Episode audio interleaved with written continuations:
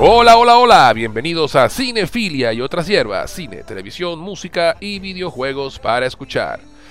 Y llegó el momento, damas y caballeros. Marvel ha pasado la barrera de la treintena y oficialmente ha iniciado su fase 5, a la que ha bautizado la saga del multiverso, y lo ha hecho con la tercera película de un personaje que siempre fue o cierre de fases, como la segunda, o limpiador de paladar entre eventos más grandes del UCM. Ant-Man. La película se llama Ant-Man y la avispa Quantum Mania y está dirigida por Peyton Reed a partir de un guion de Jeff Loveness, guionista de la serie de Loki, y en ella Scott Lang y su hija Cassie quedan atrapados en el reino cuántico junto con su familia y se enfrentan a Kang el Conquistador, que es el nuevo villano, el arching villain durante la fase 5 y la fase 6 de Marvel. Y sí, como dije hace un segundo, Marvel pasó la treintena. Esta es la película número 31 del universo cinematográfico de Marvel. Pero ya profundizaremos en todo esto. Primero, quiero presentarles a nuestros coanfitriones del día de hoy. Voz del locutor. Desde Buenos Aires nos llega el único ente en el multiverso que no tiene variantes porque no soporta la idea de que a otro él le guste Doctor Strange, el multiverso de la locura, el gran JK Alzheimer. Bienvenido una vez más. Muchas gracias, estimado José. Muchas gracias, Vivi, por estar aquí con ustedes. Siempre es un placer hablar de esto y me encanta esa idea de que soy único e irrepetible. Excelente. Pero no único por dis- no único por diseño, sino porque los mataste a todos. único en personalidad. No, JK es el único. ¿Tú, tú- tú te acuerdas de esa película? The One. JK es The One. Sí, claro. The Ancient One. He Who Remains. Exacto. Gracias por estar, mi pana. Siempre un placer. Y por supuesto, desde Bogotá nos acompaña el único ente que no necesita tomarse el líquido de Veb para entender a todo el mundo en el reino cuántico, el mediador Diosías Acuña. Bienvenido, mi pana. Qué bueno que estás aquí hoy. Hermano, muchas gracias. Eh, siempre contento de hacer estos programitas. Eh, la conversa con ustedes es lo más ameno y el highlight de mi semana. Gracias, mi pana. Así es. Y bueno, gracias por venir a conversar sobre lo nuevo de Marvel, que siempre es un gusto y un honor. Hoy estamos los tres dispuestos a desmenuzar la película, hablar de sus personajes y mucho más, pero antes que nada, chicos, ¿dónde pueden encontrarlos en las redes sociales? Diosías. Arroba Diosías across the multiverse, my friend. Por todo el multiverso me pueden conseguir de la misma manera. Arroba Diosías. Muy bien, muy bien, JK. ¿Y cómo te consiguen en las redes? Eso, eso está bueno. Yo soy de los que creo que solamente existo en este universo, así que en- en- aquí me pueden conseguir en JK Cyber en cualquier red social. Perfecto. Y a quien les habla pueden encontrarlo tanto en Instagram como en Twitter como arroba Gus en Jose, G-U-Z en Jose, en este y en todos los multiversos también. Si nos están escuchando por Anchor, Apple Podcasts, Spotify o cualquiera de las plataformas de audio, les recuerdo que también pueden encontrarnos en Evox, donde pueden descargar los episodios y escucharlos cuando quieran. Y adicionalmente pueden encontrarnos en YouTube como Cinefilia y otras hierbas. Si nos están escuchando por YouTube, no olviden suscribirse, compartirlo por lo menos con dos amigos, dejar un comentario y un like, que eso nos ayudará a crecer y encontrar más audiencia. También les recuerdo a nuestros seguidores que Cinefilia y otras hierbas tiene un Patreon en el cual les ofrecemos beneficios adicionales a quienes decidan apoyarnos económicamente. Van a www.patreon.com barra cinefilia y otras hierbas. Adicionalmente, si quieren escribirnos para hacer cualquier comentario, dejarnos un saludo o lo que prefieran, pueden hacerlo al correo cinefilia y otras hierbas arroba gmail.com. Cinefilia y otras hierbas arroba gmail.com. Dicho esto, muchachones, comenzamos. Comenzamos.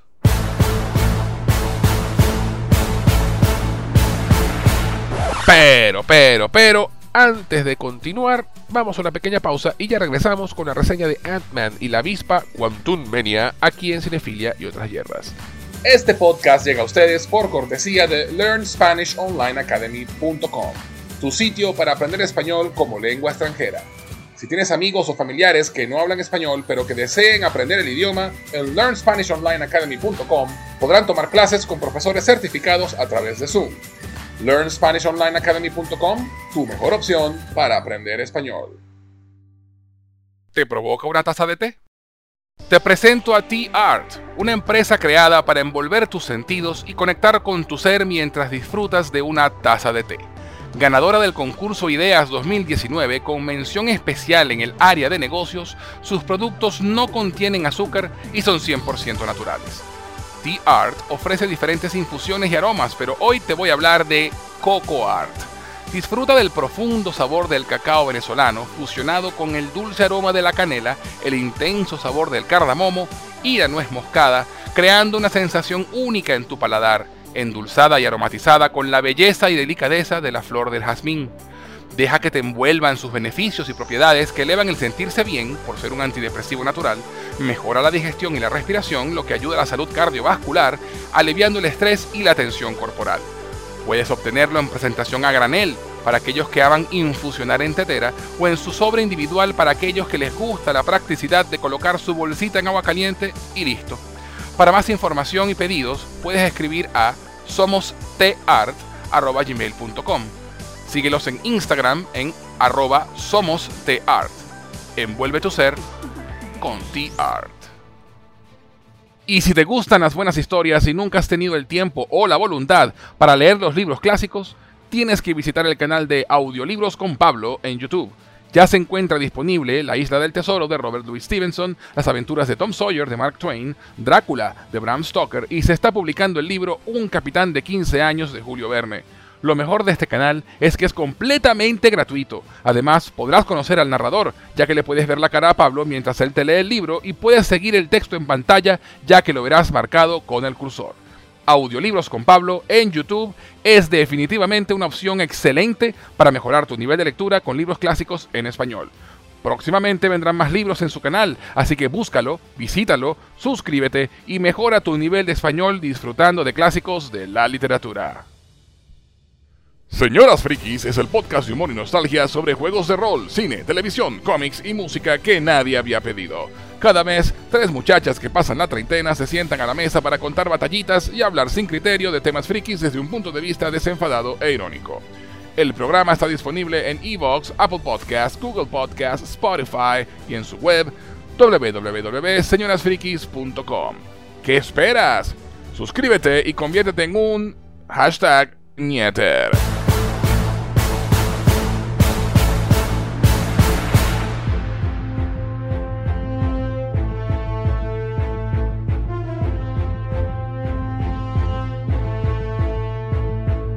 Ya estamos de vuelta en Cinefila y otras hierbas y antes de la pausa estábamos por comenzar a hablar de Ant-Man y la avispa Quantum Mania con J. Calzaibar y Diosías Acuña. Entonces comencemos. Para los que no nos conocen, parte de la idea de estas reseñas es que ninguno de nosotros ha conversado sobre la película y no sabemos lo que el otro opina. Así que vamos a comenzar con una vuelta alrededor de la mesa para salir de dudas. Sin spoilers por el momento, chicos. Diosías, comienzo contigo. ¿Qué te pareció Ant-Man y la avispa Quantum Mania? Brother, a mí me gustó bastante, la verdad. Esta entrada de Ant-Man in the Wasp, pues indudablemente difiere, difiere de sus dos anteriores de una manera muy marcada.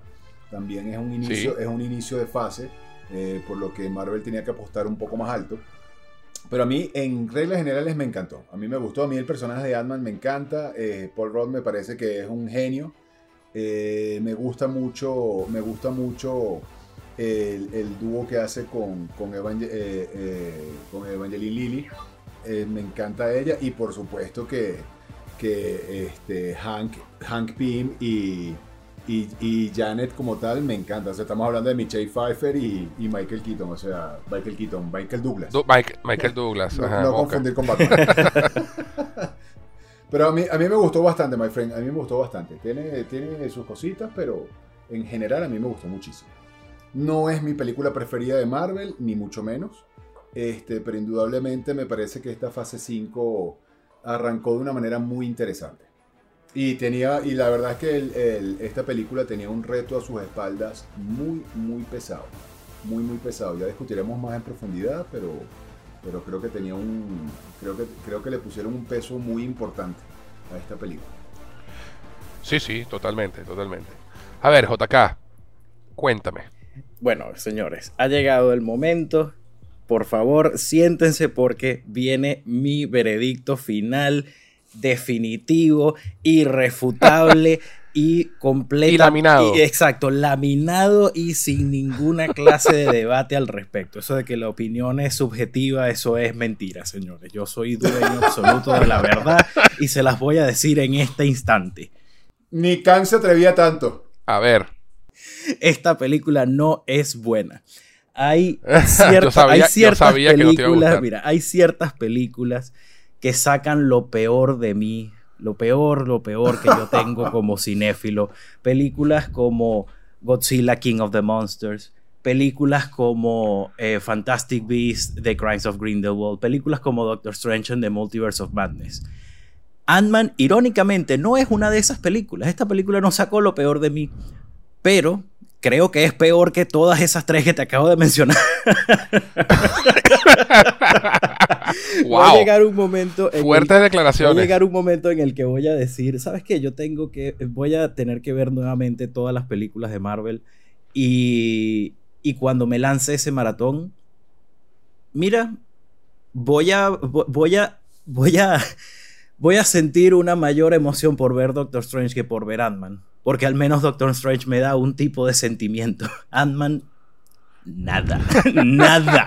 Fueron dos horas de nada, de absolutamente nada. Así que sí. Vale, vale. Yo, yo, yo, yo lo venía pensando, eh, regresando de ver la película. Ese JK probablemente no le guste esta película. totalmente, totalmente. Me imaginé que esa iba a ser tu reacción, pero por completo. Sí, sí, bastante En mi fuerte. caso en particular, ya exploraremos. En mi caso en particular, estoy con Diosías. Me gustó mucho, me, me atripié, me divertí. como inicio de fase, tiene cosas muy interesantes, tiene sus detalles. Eh, como película de Ant-Man, pues mira, es súper diferente a las otras dos. Y no lo digo en forma negativa, está bien. Ant-Man, Ant-Man, pues mira, decidieron darle ese peso al personaje de Scott. Y yo creo en particular que, que pa- para cuando termina la película, el, el- el- lo, lo que piensa Scott, lo que tiene Scott en su cabeza, es bien interesante. Eh, ciertamente esta película se fueron más a la- al sci-fi, a la ciencia ficción y, y, y se fueron más hacia lo- lo- lo extraño y lo fumado eh, a nivel visual y a nivel de, de- de todo lo que ocurre. Eh, pero yo, yo sí me divertí con la película, me la tripié y, y estoy muy emocionado por lo que viene. Eh, porque bueno, a mí, esto lo conversamos todos en el, en el- cuando hicimos el- la reseña de Multiverso de la Locura de Doctor Strange, que para acá es que venía Marvel, Marvel venía para esto, viene para los multiversos, las variantes, el- los universos colapsando, y, y yo sé que JK va a pasar mucho trabajo eh, con todo esto que viene. Sí, sí, sí, sí, era, era previsible. Yo también, yo también, yo también lo pensé. Este, no estaba muy seguro de, de en qué punto, en qué punto iba a estar J. Me sorprendió mucho que no le diera ni frío ni calor. Eso creo que eso, eso, esa indiferencia creo que duele más. Por- por- al menos un odio, chicos. Totalmente. Tírale siempre, odio, siempre tírale, duele más. tírale odio, tírale odio. Pero cuando no te produce No. nada, de verdad que es preocupante. No, no, pero creo, creo que Pero hay algo, entiendo, te fíjate, entiendo, hay algo que a mí me, me encanta el personaje de Ant-Man y me encanta Paul Rudd. Entonces como que siento que no puedo como molestarme con él y lo que termino sintiendo a fin de cuentas es como, man, you deserve so much better than this. Entonces me da como lástima porque siento realmente que Paul Rudd está como atrapado en esta película que tiene un guion horrible, pero... Pero, you know what, vamos a esperar a, a la, la parte de, de spoilers. Sí, no, sí, sí, spoiler, sí, con Sí, sí. spoiler, con spoiler, con spoiler, total. Bueno, perfecto entonces. Ahora sí, señores, llegó el momento.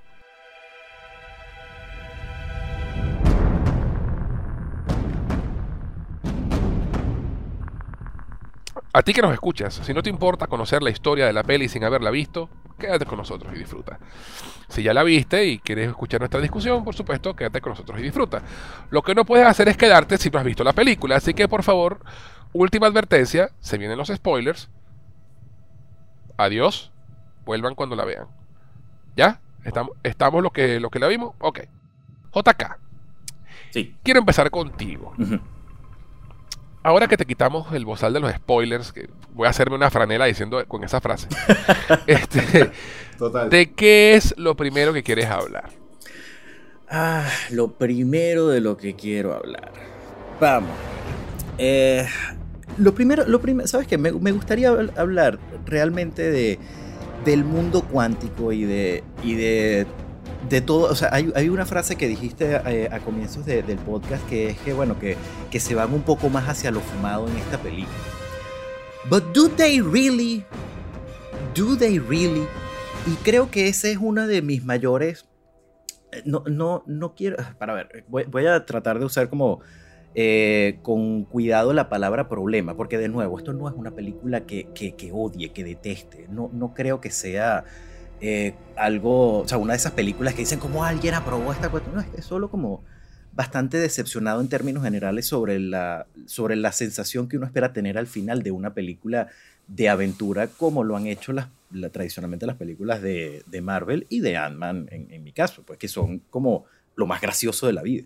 Entonces, eh, en cuanto al, en cuanto al Quantum Realm, que tengo un, issue eh, más o menos similar al eh, Doctor Strange, que es que siento que siguen estando como muy... Eh, que no se van de palos, que no se van tan a lo fumado, que siguen siendo una cuestión súper safe en cuanto a las cosas con las que están dispuestas a experimentar en lo que deberían ser otros universos, deberían ser otras realidades. Y cuando me dices que lo mejor que se te puede ocurrir es que en Doctor Strange el, semáforo sea al revés y que en el mundo cuántico eh, tengan una cantina, I, hate that. I hate that. o sea, pero e, es, algo que simplemente creo que fueron bastante, bastante vagos en cuanto al concepto, en cuanto a la concepción de, de este mundo, que termina siendo un reflejo del de nosotros. Y entonces además le metes también una, una civilización que está luchando por la libertad, yet again, solamente para, solamente para subir un poco como el, eh, lo que está en juego, por así decirlo, porque realmente no llegas a conocer a ninguno de esos personajes ni a nada de lo que, de cómo funciona ese, ese mundo. Entonces me vas a decir ahora que en el mundo cuántico también estar luchando por la democracia de la misma manera en que lo están haciendo aquí arriba. Ah, hay cosas que, claro, tú podrías dar el argumento de que, bueno, el mundo cuántico es fantasía, puedo decirte lo que, lo que me dé la gana. Es cierto, pero creo que hay uno, uno, uno tiene como ciertos límites en cuanto a lo que está dispuesto a, o lo que es más fácil de, de, creer. Y simplemente no creo que hayan hecho un buen trabajo con, con el mundo cuántico. Vale, eh, bueno, yo con, respecto al mundo cuántico, yo hablo de que se fueron más a los sci-fi y a lo medio fumado, porque bueno, primero hay un diseño de personajes y de, y de objetos y de cosas que, que, es bastante interesante. Por ejemplo, los edificios que son sentient este, y, y tienen vida propia y cosas como esas, ¿no? Este, obviamente no se pueden ir a, niveles de Everything Everywhere All at Once porque bueno, esto es una, esto es Marvel. Es que justamente, justamente creo que sí. Tienen que, tienen, tienen que seguir, tienen que seguir apelando al común denominador. ¿Tú sabes a qué me y al común denominador y el común y el común denominador odió y no entendió Everything Everywhere All at Once. Entonces hay que tener claro que también hay un tema de, de, límite eh, en cuanto a lo entendible, ¿no? Otra cosa, hablaste de multiversos, aquí estamos hablando de reino cuántico, son dos cosas diferentes, ¿no? Este, pero entiendo lo que quieres decir. Exacto. Simplemente quiero, quiero, aclarar el concepto. Sí, la, la, terminología. Son, pues. diferentes. Este, el, yo hablaba de lo fumado en cuanto al, al diseño de personajes, vehículos. Este, hay cosas interesantes y originales allí.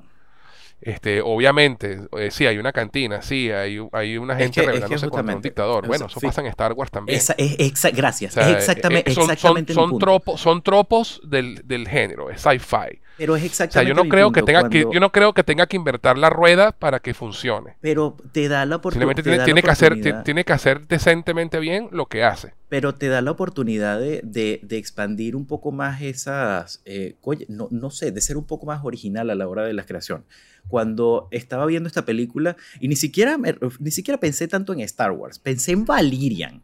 Valirian and the City of a Thousand Planets. Esa es la película que, que Ant-Man está, en la que Ant-Man está inspirado. Con razón, con este, razón la odiaste. Entonces, Irónicamente, esa película no creo que sea tan mala como todo el mundo dice. Este, pero bueno, eh, en fin. Visualmente no lo es, ciertamente. Claro, pero entonces, o sea, por ejemplo, ¿por qué, ¿por qué si estamos tratando con el mundo cuántico, entonces tienes que irte a realmente todo el look and feel de otro planeta, de cuando de lo que estoy viendo es algo alienígeno, que para todo efecto es eso, o sea, es como si, si Scott lo lanzan en otro planeta en lugar de, de hacerse diminuto al mundo cuántico, no cambia en absoluto el, todo el diseño, y es en lo que digo, ¿por qué no? ¿Por qué no experimentar un poco más, con, figuras un poco más abstractas?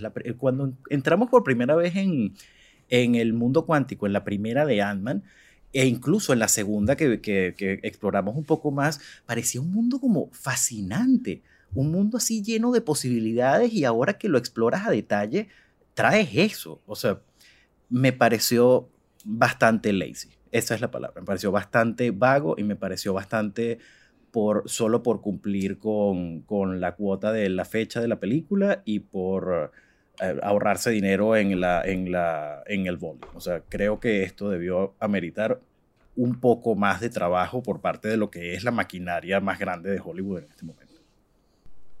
Bueno, pero es, es interesante eso que dice, porque fíjate tú, cuando vemos el mundo cuántico en la primera Ant-Man, realmente no llegamos al mundo cuántico. Está encogiéndose entre átomos y todavía no llega al mundo cuántico, ¿no? Eh, y en la segunda película estamos en las afueras de cualquier civilización, que es donde Janet está esperando para que la busque Hank. Nos enteramos en esta película por qué ella está en un sitio más aislado. Y esos sitios aislados los vemos en esta película. Simplemente que, bueno, si hay civilizaciones y hay ciudades, pues mira, se ven como ciudades y civilizaciones, sencillamente con diseños diferentes. Sí, y, está no, no, no, es que puedas tampoco, o sea, tengas que hacer, necesariamente inventar la rueda. Me, vuelvo a decir la frase, ¿no? De nuevo, entiendo perfectamente tu punto. Y es válido. Y es válido. Simplemente es algo que a mí no me molestó. Exacto. No, no, como, como, como todo, eh, obviamente, pues, solo por, por, aclarar eh, lo obvio para efectos de la conversación y de, lo, y de, los que, de quienes nos escuchan, eh, señores, yo no soy dueño de la verdad. Les voy a revelar un secreto.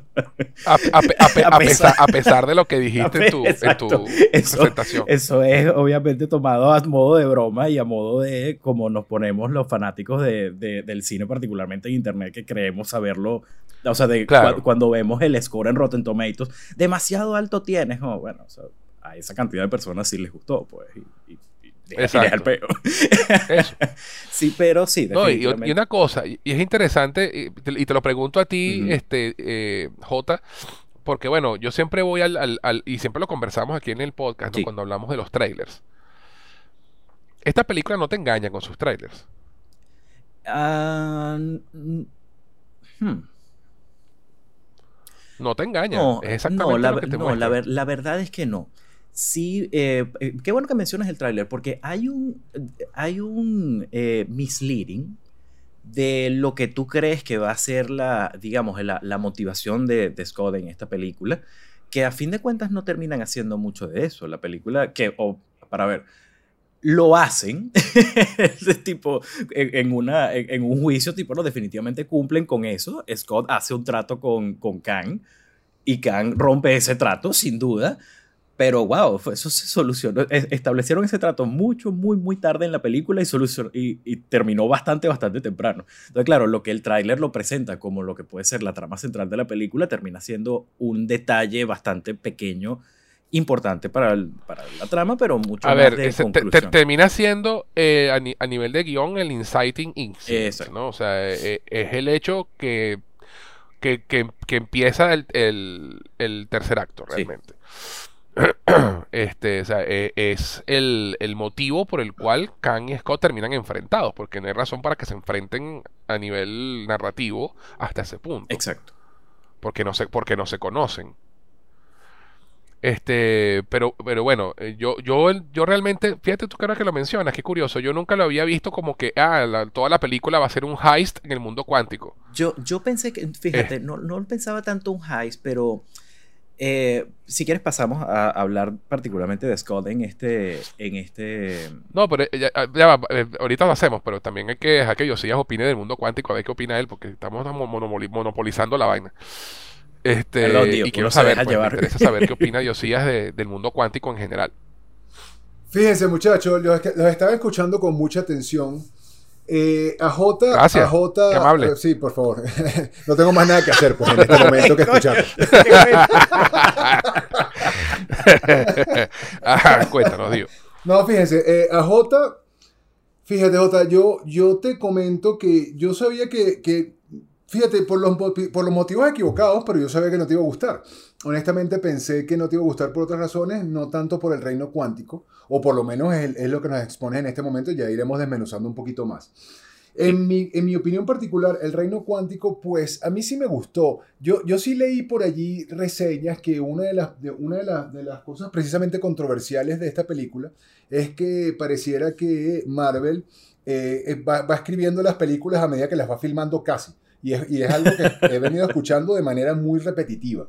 Este, Sí. Ok. y que, está- que la gente, o sea, mira, aquí está Ant-Man and the Wasp, este es el, este es el, este es el boceto y ya estamos llegando a filmar. Bueno, dale, ve- vele metiendo ahí. No estoy seguro que eso sea así, pero sí indudablemente se nota que, este, y de hecho, y de hecho esto viene de un comentario que el, que el mismo Marvel acaba de hacer. Creo que Marvel estaba metiéndole, le ha estado metiendo la chola muy duro y, tiraron Demasiado. un frenazo y van a empezar a repensarse las cosas a partir de lo que está pasando con Sí. Y tiene sentido. Ojo, rápidamente, porque esto hay que adreciarlo de una. Esta película es la peor rankeada en, en Rotten Tomatoes para la crítica. Más para Sí. la audiencia está por encima incluso que Ant-Man and the Wasp, la anterior. Entonces, cuando, cuando ya Sí. tú ves ese desequilibrio, algo está pasando. Y yo Bueno, tengo mi ya- opinión y se las claro. voy a decir, pero vamos primero con el, el reino cuántico. Bueno, ya- ya va, ya- esta ya- vaina de los números, la audiencia y la vaina. No, no, no, buenísimo. Además que eso es parte de lo que tú aportas aquí Es co- y- es y, correcto. es importante que, que se, que se discuta. Sí, sí, sí, pero, pero Eh, lo voy a dejar para más y adelante. es, importa- y es importante, es importante, ahora que lo mencionaste, eh, a tomarnos un, un inciso, un segundo y hablar de eso. Eh, lo hemos porque nosotros lo hemos comentado en, en nuestras reviews últimas de Marvel, el tema de que Marvel está como abarcando muchas cosas a la vez, ¿no? Sí. Este, y, y bueno, a, a mí no, a mí no me parecía demasiado problemático, pero sí, sí podía aceptar que, bueno, mira, sí, de pronto demasiadas series, de pronto están descuidando las- un poco más las películas, que mi Feige no puede estar en todos lados, a pesar de lo que diga al final de She-Hulk. Este, y, y coño, acaban de anunciar justamente, mira, vamos a pegar un frenazo, vamos a estrenar solamente Secret Invasion y Loki este año, Sí. todo lo demás lo retrasamos para el año que viene, vamos a tomándolo con calma. Thank God. Y me parece bien, yo creo que esto fue un efecto post-pandémico, Sí, este, de que todo se retrasó y, quería- y quisieron sacarlo todo rápido para poder entrar a la fase 5 y, y bueno, mira, vamos a, vamos a pensar que esto fue un speed bump. Yo, yo, yo creo que esto, que esto, esto viene por, eh, creo que fue como una tormenta perfecta para Marvel en el sentido de que pasaron demasiadas, demasiadas cosas que influyeron en esto. En primer lugar, como tú bien dices, la pandemia. En segundo lugar, estás Sí. cerrando el ciclo de Endgame, que Sí. es, o sea, el, el más grande, eh, coño, el más grande clímax de un universo cinematográfico jamás conocido en la historia del cine, con la película más taquillera de la Sí. historia, que, bueno, luego la sobrepasó Avatar con un re-release, pero, pero, pero lo fue. y de nuevo unos- Titanic otra vez. este, no, pero Titanic no, no pasó a, a Endgame. ¿No? No, Yo Endgame. leí que sí, que, su- que estaba de segundo lugar otra vez. No, no, este, no. eh, la, la más taquillera en este momento es Avatar la primera. En segundo lugar, Avengers Sí. Endgame. En tercer lugar, pero con una diferencia como de 500 millones. Está Titanic y de cuarta The Way of Water. Pero The Way of Water y Titanic están como jugando ahí como 4 millones de diferencia que la están separando. Este, Ya, ya, ya. pero, exa- exacto, eh, Endgame eh, termina todo este ciclo eh, y hay como una especie de, de- no, no de resaca, pero de, de bajón, de, ok, uf, wow, eso fue, eso fue intenso. Entonces, bueno, tenemos como esa, ese, ese cierre de capítulo con Spider-Man Far From Home. Vale. No Way Home. No, con Far From Home. La, la Far From Home creo que es la primera después de Endgame. No, este, no, eh, Far From Home, exacto. No Way Home es la última, sí, exacto. La, la- la siguiente post-Endgame es la de Jake Gyllenhaal, eh, Far From Home. Y, y está bueno. Y después de eso, entra una etapa como de, ay, ahora no solamente la presión de la industria, sino también de la misma audiencia, de, bueno, ahora que va a superar Endgame, como, marico, ya va, pues. o sea, que cálmate, no, no. No, y, sa- y sabes que eso, y eso es un tema interesante, porque es algo que yo siempre discuto con la gente, sobre todo con los intensitos. Y es que ahora que va a superar Endgame, ¿no? No tienen no que superar tiene por qué Endgame. superarlo, exactamente. Pero entonces, claro, no la- tienen la- que superar Endgame. eh, O Marvel. sea, la- y lo otro es, porque eso, eso, eso va de, con, mi, con, con mi, con mi firme, firme convicción de que las secuelas no tienen que ser mejores que las originales, Para tienen que ser buenas películas en sí mismas y ya. Exactamente. Exactamente. Ajá. Entonces, Continúa. claro, tienes estos dos factores sumado a que Bob Iger deja de ser CEO y viene Bob Chapek con una, Oh, sí. con una filosofía completamente distinta y también nace Disney Plus. Disney Plus no existía cuando, cuando estuvo Infinity Sí. War y creo que existía cuando, cuando estaba Endgame, pero muy, muy... No, ni siquiera Disney Plus salió en medio de la pandemia. No, no, no, no, no, exi- no existía. Estaba en plena no, pandemia. No existía, Exacto. exacto. Entonces, claro, entra, entra como esta etapa experimental de ja, cuál es la nueva normativa de Hollywood y, y Marvel empieza a vomitar esa grosería de contenido para alimentar el, el programa de, de- para alimentar todo Disney Plus y ahora estamos la, viendo, la plataforma. Ex- la plataforma, gracias. Y ahora estamos viendo como un reajuste en la industria de, miren, eh, guys, ustedes se están dando cuenta de que el, que el modelo de Netflix que nos dejó enamorar por los últimos 10 años, eso no es tan viable, ¿no? O sea, ustedes solo están viendo lo que Netflix gana, pero no están viendo lo que Netflix gasta. Y es como, ah, Eso. fíjense, sí es verdad. Entonces, claro, estamos viendo un reajuste en la industria que está haciendo, Universal está experimentando de cierta forma con mandando a VOD ciertas películas. Eh, Sí. eh, Warner está, está tomando, ahorita con David Zaslav, está tomando un modelo más similar al de Universal.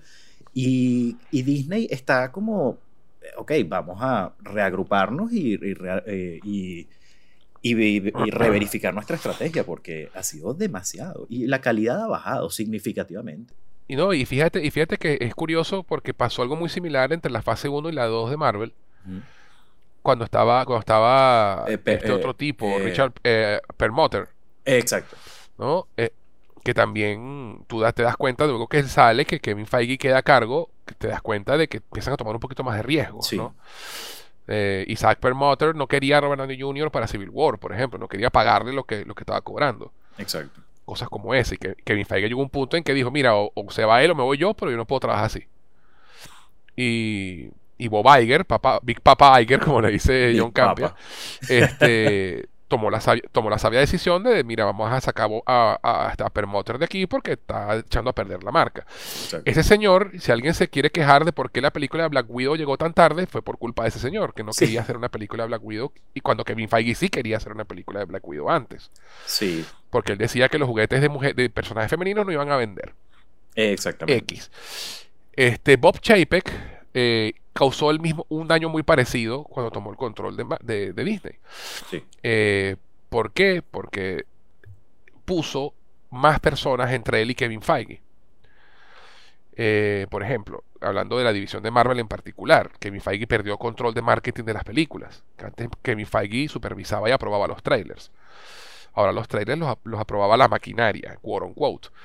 Este, Bob Chapek, manejó muy mal la marca al punto que tuvieron que llamar a Bob Iger, que estaba retirado y feliz, para que volviera a arreglar el peo.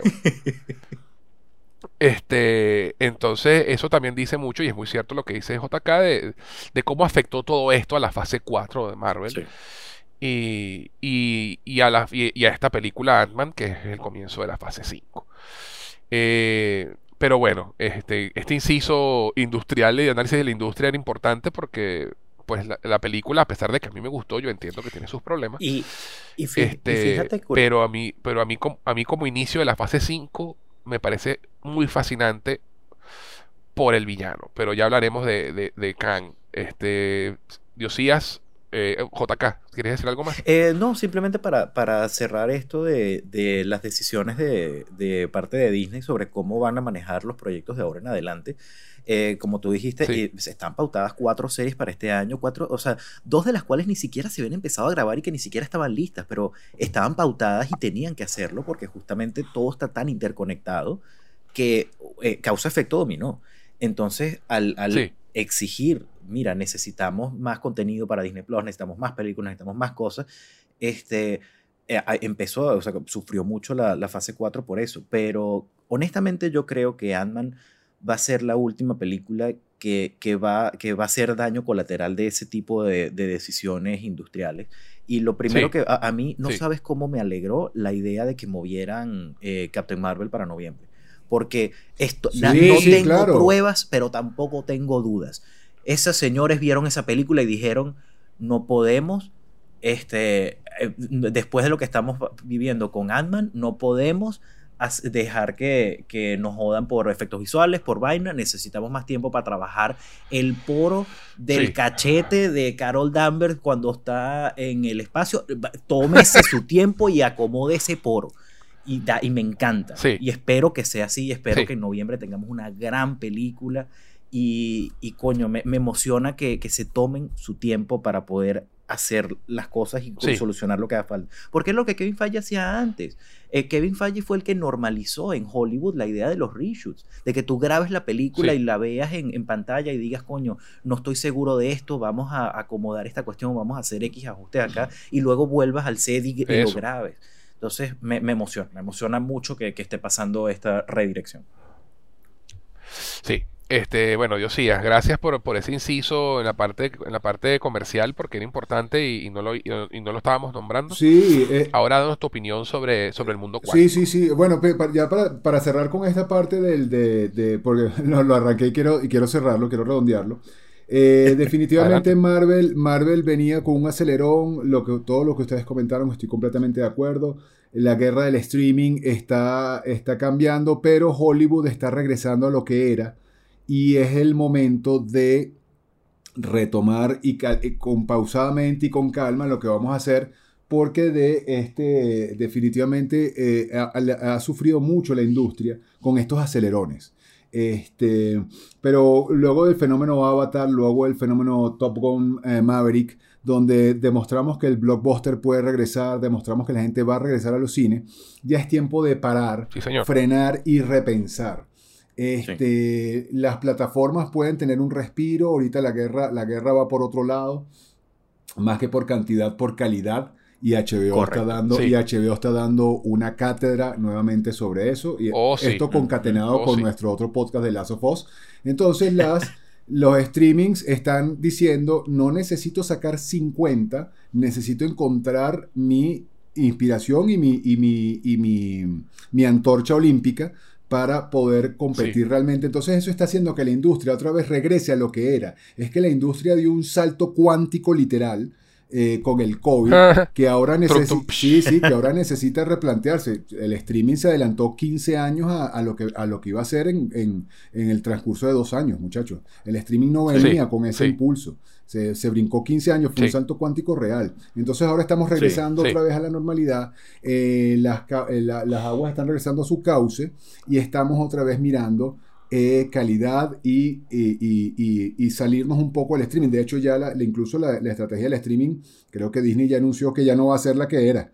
ya no vamos a ver Ant-Man and the Wasp, no lo vamos a ver en dos meses en, en, Disney Plus, o por lo menos no, aparentemente no. Entonces, me, parece, me parece bueno. Y lo, otro, ya para cerrar con lo de las audiencias y, lo, y la parte que a mí me gusta, matemática, este, y tengo mi comentario para cerrar y hablar del, mundo cuántico. Esta es la película peor valorada, o la segunda peor valorada de Marvel. Este, la segunda, Eternal sigue siendo la primera, la, más baja. Con un 48%, con, sí señor, con un 48% de tomatómetro, pero, pero esta película sigue teniendo el 84% de aceptación del público. Ergo, la gente que me interesa. Ergo, la gente que paga, que paga por ir al cine. Entonces, está incluso mejor valorada. Está un punto por debajo de Ant-Man, la original, que era 85. Y eh, cuatro puntos por encima de Ant-Man and the Wasp, que para mí esa es una película que se me olvidó, no me acuerdo ni de qué va. Así es. no me acuerdo, no me acuerdo. Me acuerdo de Ant-Man, me acuerdo de esta, pero no me acuerdo de esta. Ahora bien, el mundo cuántico, a mí me encantó. Eh, Jota, yo difiero, yo difiero de ti en el sentido de que eh, este tipo de películas de sci-fi y toda la vaina, eh, siempre tienen que tener elementos que se nos hagan comunes, brother. Este, un bar, una gente tomando. Eh, son cosas que, son, que, son, que son afines a nosotros. Y por eso siempre van a estar. Por ejemplo, me parece muy inteligente y eso es una crítica que siempre se le ha hecho a todo este tipo de películas, que todo el mundo en el pasado, en el oeste, en, Pandora, en, en, La Estrella de la Muerte, todo el mundo habla inglés.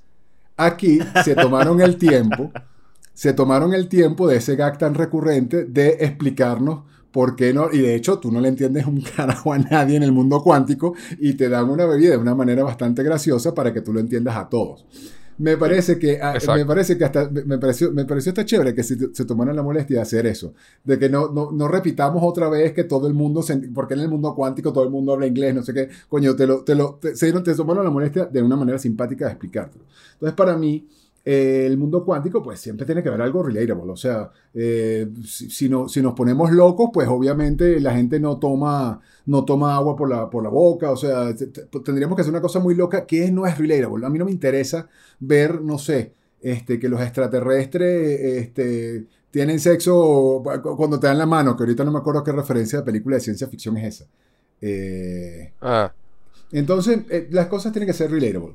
Que haya una revolución en el mundo, eso también es donde hay, donde hay cuatro personas reunidas. Este, llega una quinta que jode y quiere mandar sobre los demás y a los otros seis no les va a gustar. Creo que eso es un concepto universal. Sí. Que, que- no, que no me desagrada sí. que no me, no me desagrada tampoco porque, porque además necesitas una trama para la película. Este, llegó, llegó un tipo a un lado que quiere, lo, lo botaron de otro lado y quiere dominar a este mundo y la gente no se lo, y no, no todo el mundo está de acuerdo. Creo que eso es un concepto muy universal. Este, yo creo que si vamos a otro planeta probablemente se destruyeron por la misma razón.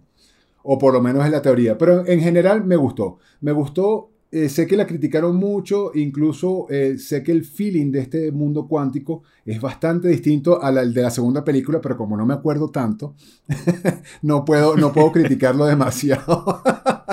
pero La- en, en reglas generales me pareció interesante el manejo de colores, de me pareció interesante el manejo de personajes, además un tipo con cabeza de coliflor. Este, el que parece un De brócoli. de Brócoli. la vaina. De brócoli. Que le echa los perros a Janet. A Janet no, a, a, a la avispa. Sí, sí, sí, a- a, a- a- a Hope. A Hope. A Hope, gracias. A Hope, a A Hope. Hope. Pero en, en, en reglas, generales me gustó. Creo que se nota muchísimo la influencia de, de la película en, en- en- en términos de, de sci-fi y demás. Y, y- a mí eso no me desagradó, honestamente. Me desagradaron otras cosas, pero esa particularmente no. Ya hablaremos de qué fue lo que... No, y además, y, y ade- y además es interesante porque si te pones a ver ¿qué cuál es la mejor forma de mostrar eh, visualmente cómo es tu, ese universo. Ir a un bar. Ahí está todo el mundo. Puedes ver, puedes ver cómo, cómo- con las diferentes razas, los diferentes estilos, cómo beben, cómo son cuando están borrachos. O sea, eh, eh, es un tropo que hizo Star Wars también. Eso, y la cantina, una la, escena muy la cantina, la cantina de Star una Wars. escena muy, famo- una fa- muy famosa. Entonces, sí, las referencias a Star Wars, este, incluso a las precuelas, con la Guerra de los Clones, también hay unos cuantos guiños visuales.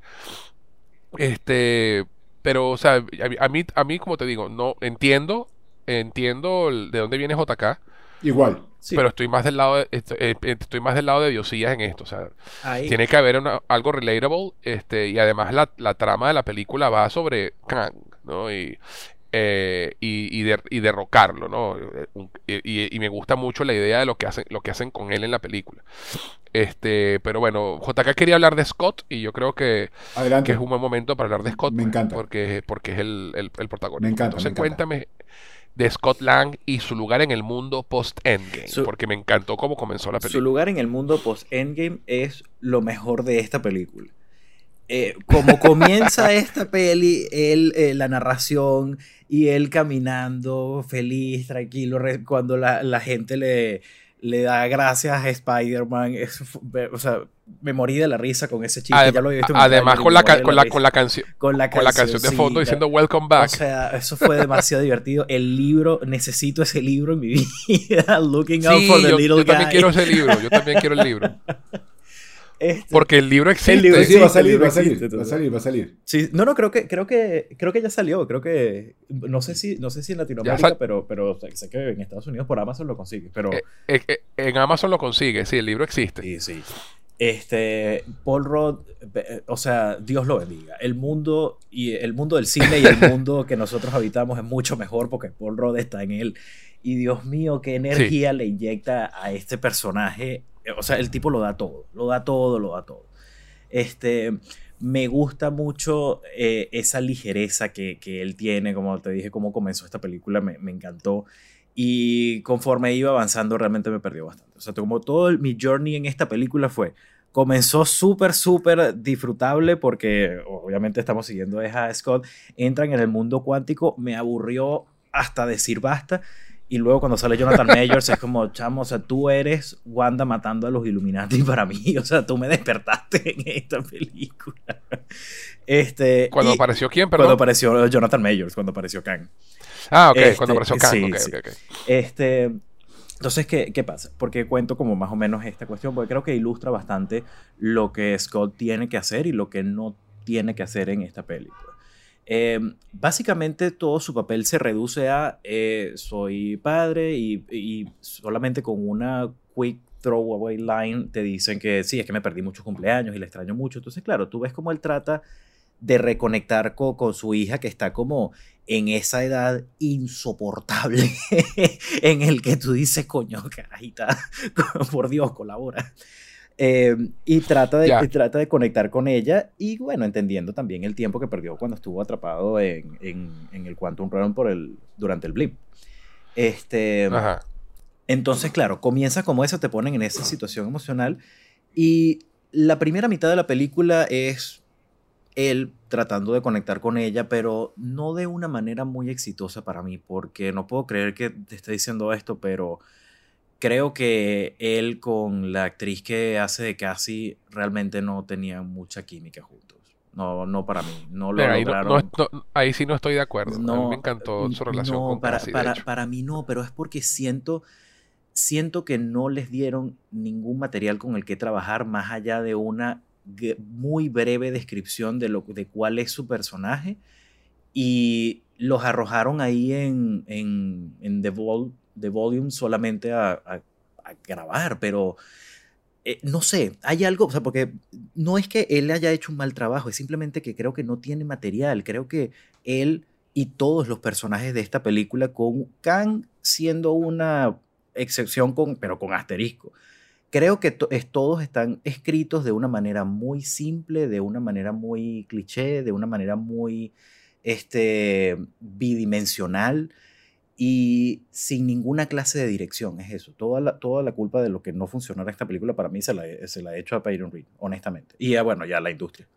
Eh, pero bueno, ya no, no creo que Scott tenga mucho que hacer en, en, en, esta peli at all. Pues. Hasta que aparece Kang y entonces su propósito pasa a ser detenerlo pero hasta entonces es bastante insípido.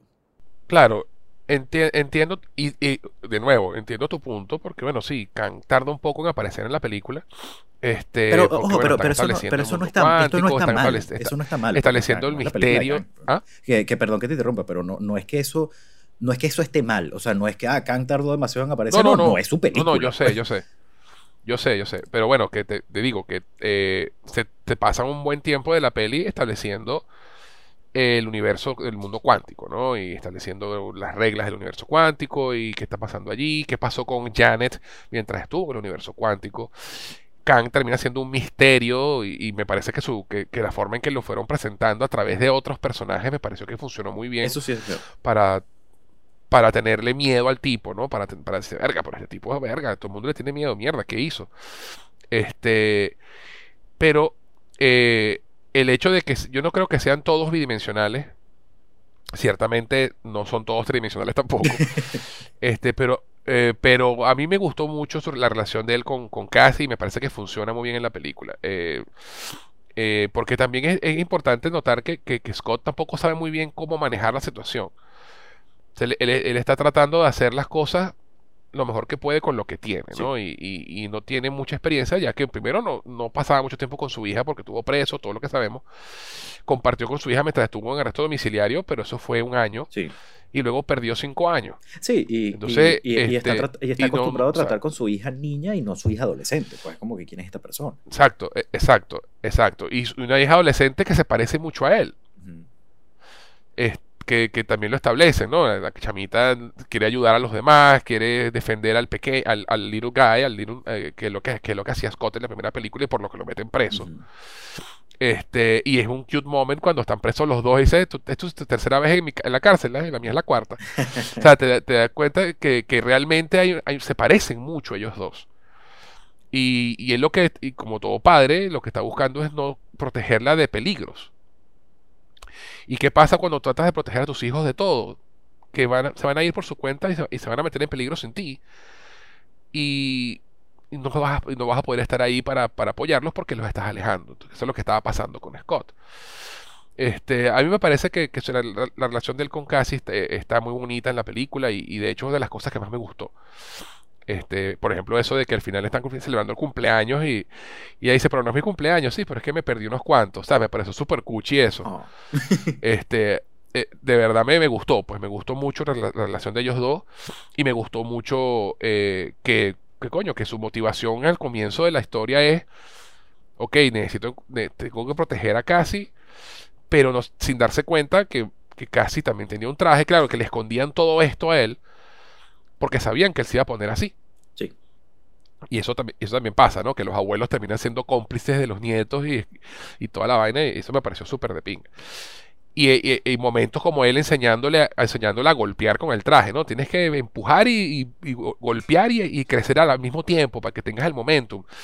¿Sabes? E- El momento en que se ve, no, sí, te- si no la enseño yo, va a le va a ir peor. Entonces vamos a tratar de ayudarla, que, que es el mismo, momen- el mismo punto Joel y Ellie en The Last of Us, ¿no? Ok, tienes la pistola, mejor te enseño a usarla.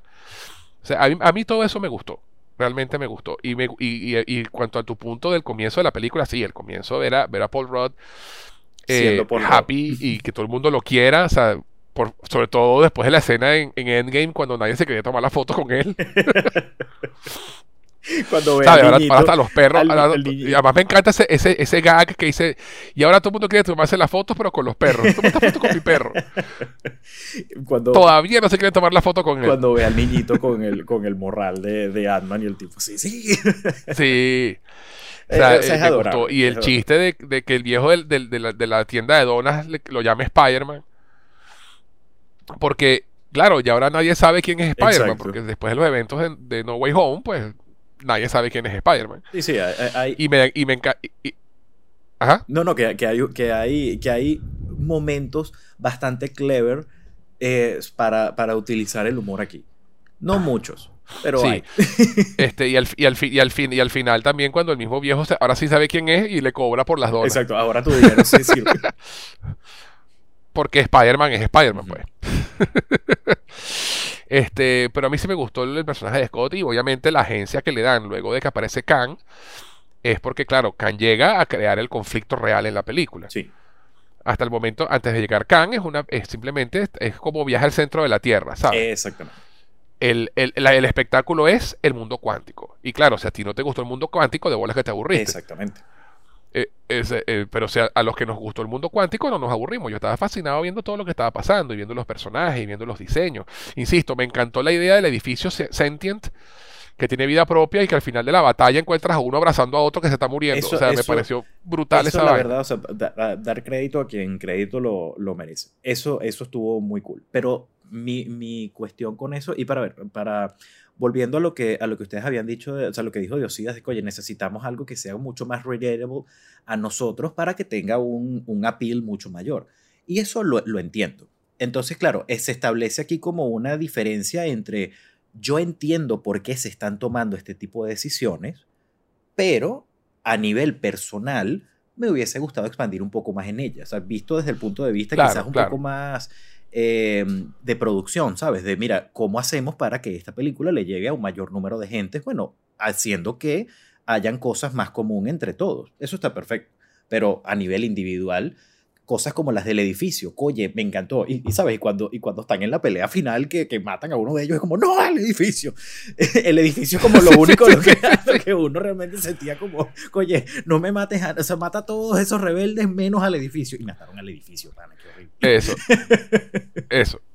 Eso. Y el personaje de Beb, que es el, el, el, el, el blob ese raro del que sacan el extracto para That- traducir. that was funny. That was con su obsesión con, con su obsesión con los Con agujeros o sea demas- demasiado divertido y a nivel de diseño me encantó de paso porque tiene como los ojos dentro del blob adentro. me encantó el diseño de los personajes me gustó muchísimo de verdad Eh, y de los sobre todo de los personajes que son alien looking no como el tipo que tiene como la, la lámpara en la cabeza Sí, que también me gustó muchísimo el diseño de ese bicho eh, a mí no mucho. este. A mí sí me gustó, me, me, me, me pareció súper eh, divertido eh, y, y- esta- y esta- además muy cool. Esta es la cuestión.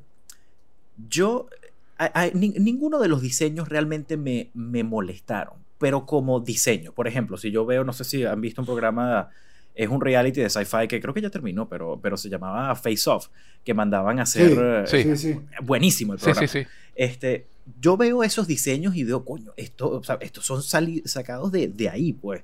Este, y son diseños muy cool y son diseños buenísimos, pero que personalmente no les consigo cabida en esta película. Como que tú deberías estar en un tú deberías estar con los Guardianes de la Galaxia, tú no deberías estar aquí con Ant-Man. Ese es como mi, mi mayor tren de pensamiento, o sea, mi mayor pensamiento durante toda esta película, como que esta gente no pertenece a este mundo. Claro, este es el, tú estás estableciendo que este Claro, es el mundo, pero, o sea, eh, pero, si no me gusta a mí es es irónico porque pero- este mundo no es un mundo que conozcamos como para saber que no Es- pertenecen ahí. ¿no? Exactamente, pero es lo que uno ya, o sea, quizás eh, tiene como ya como preconcebido. Porque claro, o sea, tú, tú, tú ya cuando entras en el mundo cuántico y entras en, a- en realidades alternas y te metes con el tiempo, que es una cuestión un poco más abstracta, porque tú, tú entiendes, o sea, digamos, la mente humana comprende eh, el planeta, ok, es otro planeta que está más lejos y ahí puede existir otra, otro tipo de civilizaciones y generalmente tienden a ser más humanoides. Cuando hablas del mundo cuántico, eh, eh, es como otra cosa, es un concepto un poco más abstracto y entonces por esa incomprensión del mundo, te imaginas que debería ser algo un poco más incomprensible los seres que habitan ahí, como cuando ves a, al- como cuando utilizas los microscópicos para ver la- las moléculas y para ver, ¿sabes? Lo- los, coño, lo- los, los seres así microscópicos, que dices, Dios mío, la, la foto de la hormiga, o sea, hace poco salió la foto de, de cómo se veía una hormiga por primera vez y era un monstruo espantoso y tú dices, Dios mío. Entonces, ese tipo de cosas son las que a mí me faltaron aquí y que creo que esta película era el lugar para poder experimentar con eso. Pero bueno, no lo hicieron. Ya. No, vale, te entiendo. Y te entiendo, te entiendo. Y sí es cierto que, que es más genérico de lo que, de lo que podía haber sido todo. Pero dentro de lo, dentro de lo genérico hay, hay, hay momentos de diseño que me gustan, como estos que mencioné, el, ese sol que se movía, esa, esa cosa extraña que, por la que pelea Scott por un momento. O la medio ameba gigante esa que los persigue. O sea, sí, sí que hay cositas. Sí que hay cositas más extrañas, ¿no? Este, pero bueno, eh, vale, vamos a concederte que, que, que sí, realmente tampoco es que sea una vaina muy original y son medio genéricos, pero dentro de lo genérico hay cosas muy buenas y muy, y muy interesantes. Sí. Pero bueno, este, Diosías, Scott y su lugar en el mundo post-Endgame. ¿Qué te pareció el personaje de Scott en esta Muy divertido, brother. Eh, Definitivamente Paul Rudd es el highlight de este y de todas las películas. Gracias, gracias por estar en nuestro mundo. Eh, muy divertido, muy divertido. Hay que protegerlo como de lugar, ¿eh? toda patrimonio, patrimonio de la humanidad. Eh, Sí. A mí me gustó su relación con Cassie, creo que puedo entenderlo. lo- ya- no, no voy a ahondar demasiado en eso porque ya ustedes lo comentaron. Él nunca ha tenido, él nunca podía estar con Cassie ni cuando estaba pequeña, ni cuando, ni cuando el mundo Claro. estaba eh, en realidad y más bien ha perdido demasiado tiempo y creo que eso es un peso importante. Miren muchachos, para mí al final y para zanjar un poco lo del, lo de, lo del mundo cuántico, a mí, no, a mí no me parece demasiado genérico, más allá de que no tenemos ni idea de cómo es esto, creo que tenemos un, eh, por ahí lo mencionaba JK, tenemos un Guardianes de la Galaxia que le hizo un poco de daño a esto, porque me parece que, que incluso los mundos de Guardianes de la Galaxia son, son bastante más interesantes. Pero al final, muchachos, aun cuando esta película se llama Quantum Mania, no es que el personaje principal de la película sea el mundo cuántico, ni mucho menos. Esta es, otra, esta es una No. película más de Ant-Man, eh, que es un viaje familiar, básicamente. Esto es vacaciones en el mundo cuántico. Eh, esto va más de la Eso. familia, eh, las relaciones, las relaciones Scott Cassie, la relación además de los abuelos Alcahueta, que me encanta. Me encanta, Sí. me encanta, que, me encanta esa parte Alcahueta que hasta tiene un traje y, y, y Scott no lo sabía. Y está bien, porque así son los abuelos. Este, Sí, señor. Eh, me, me me- me- parece que la película al final es simplemente el mundo cuántico es un adorno eh, que pudo haber sido más o menos adornado, sí, pero que no definitivamente no es el protagonista de la película. El protagonista de esta película, de hecho, tampoco es Ant-Man. El protagonista de esta película es Kang y lo que nos quieren establecer con cuál es la forma de pensar de Kang. Este era uno de los peores para que lo hayan exi- exiliado el resto del concilio, o sea que ya por ahí vamos a ver este, qué es lo que nos quieren establecer y de nuevo. Esta es una película de eh, inicio, esto es un, esto es un kickoff de un universo que quieren hacer, Sí. entonces yo tampoco esperaba demasiado más, les soy sincero. Yo, a mí me gustan la- las películas de Ant-Man, pero por lo que representan que son entretenidas. Esta incluso se aleja un poquito más de eso y es donde más duro le han criticado, ¿no? Que esta es la que más se aleja de todo, de todo lo que es el concepto de Ant-Man y a mí me parece que está bien porque esta película tiene que servir al final para un propósito y es despegar esta, esta, esta quinta fase y, eh, y ahí es donde y ahí es donde tiene su golpe más duro. ¿Ok? No, y es curioso, porque es curioso que la gente critique que no, es que no se parecen a las otras películas de Ant-Man, y la mayoría de la gente odiaba las otras dos películas de Ant-Man, entonces no- yo no, entiendo qué es lo que la gente quiere. No, de- eh, pero esa es, esa es una discusión que aquí podemos quedarnos toda la, todo el, el podcast No, haciendo. totalmente, totalmente, Este de- pero ya ahora que lo mencionas, sí, pues total, sí, total. eh, tengo- tenía, que, tenía que señalarlo. Totalmente, totalmente. O sea, tú mismo, tú no mismo dijiste que tú, ni ahora- te, que tú ni te acuerdas de la trama de Ant-Man and the Wasp. Literal, literal. A mí, por, por eso te digo, a mí, a mí esta me gustó bastante. Este, por lo que hace A y mí por, y por todo lo demás. Ant-Man and the Wasp, no, como- de nuevo, es que no me puedo acordar de qué va. Yo sé que en algún punto creo que entran al reino cuántico, no- pero no me acuerdo bien. Y está bien. Esa, esa película, lo, lo único que importa de esa película es la escena post créditos porque Scott se queda en el, en el Quantum Realm mientras los demás lo- los desapareció Thanos y ya. Y, y lo único Exacto. que importa de esa película es la escena post créditos. El resto, las otras dos horas, son, son eh, no tienen propósito at all, pero, son, pero, fueron entre, pero fueron entretenidas, esa es la cuestión, y fueron fun, y, y me reí y la pasé bien, así no me interesara nada lo que estaba pasando, pero a fin de cuentas, I had a good time. Y no puedo decir lo mismo de esta, I, just can't. Y, y sí, me pregunta, ¿de qué va la segunda película? No tengo la menor idea. Me acuerdo de la escena post crédito, pero me acuerdo que me reí porque pusieron una, eh, esa, esa- esas cosas que de... Ay, coño, la- las cositas esas que guardaban las mentas que, que tenían... El pez, pez El- exactamente, de, de Hello Kitty. la- hicieron gigante esa cuestión y la lanzaron y me moría de la risa con eso. Ya eso me hizo la película entera. Eh, con esta película no, Claro. no fue... Y no, it wasn't a fun movie. Y, y la verdad tenía las expectativas No, y- bastante y- bajas.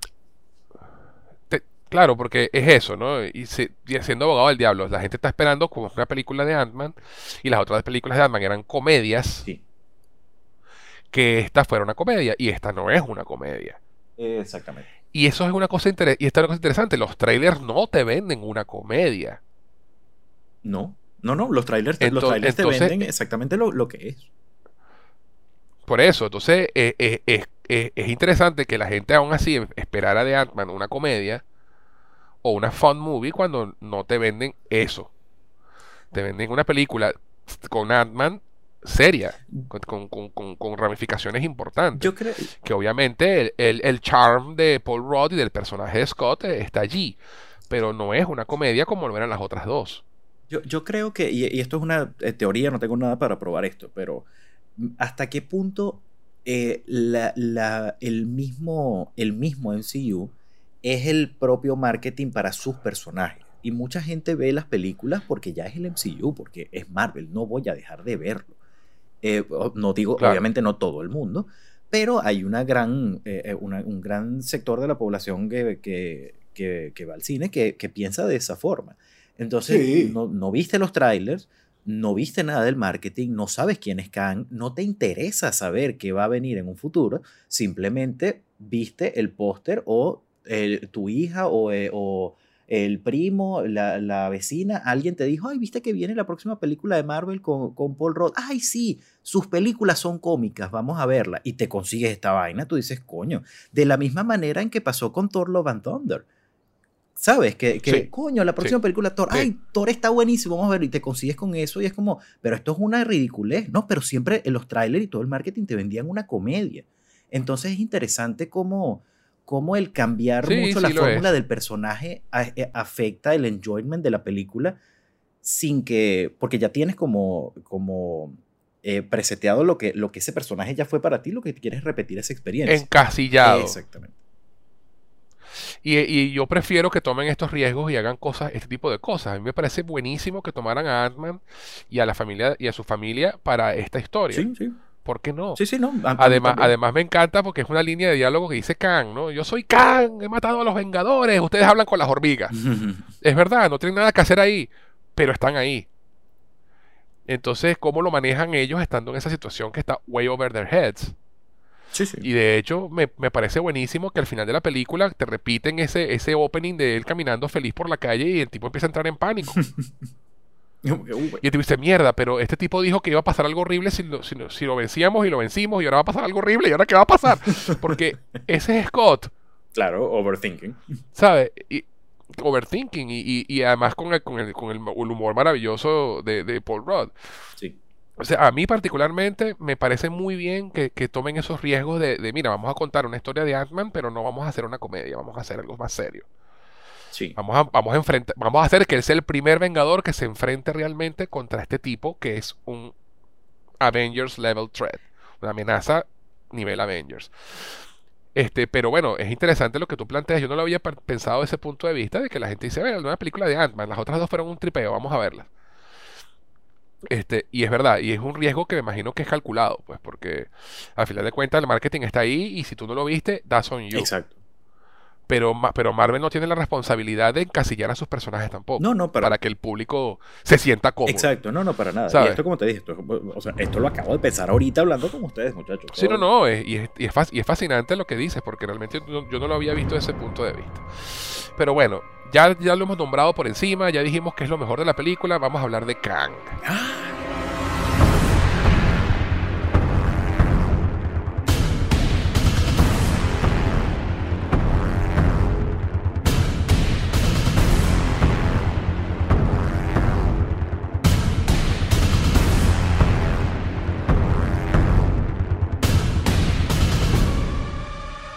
Kang el Conquistador, el gran Jonathan Mayers, eh, que se roba el show, igual como lo hizo en el capítulo final de Loki.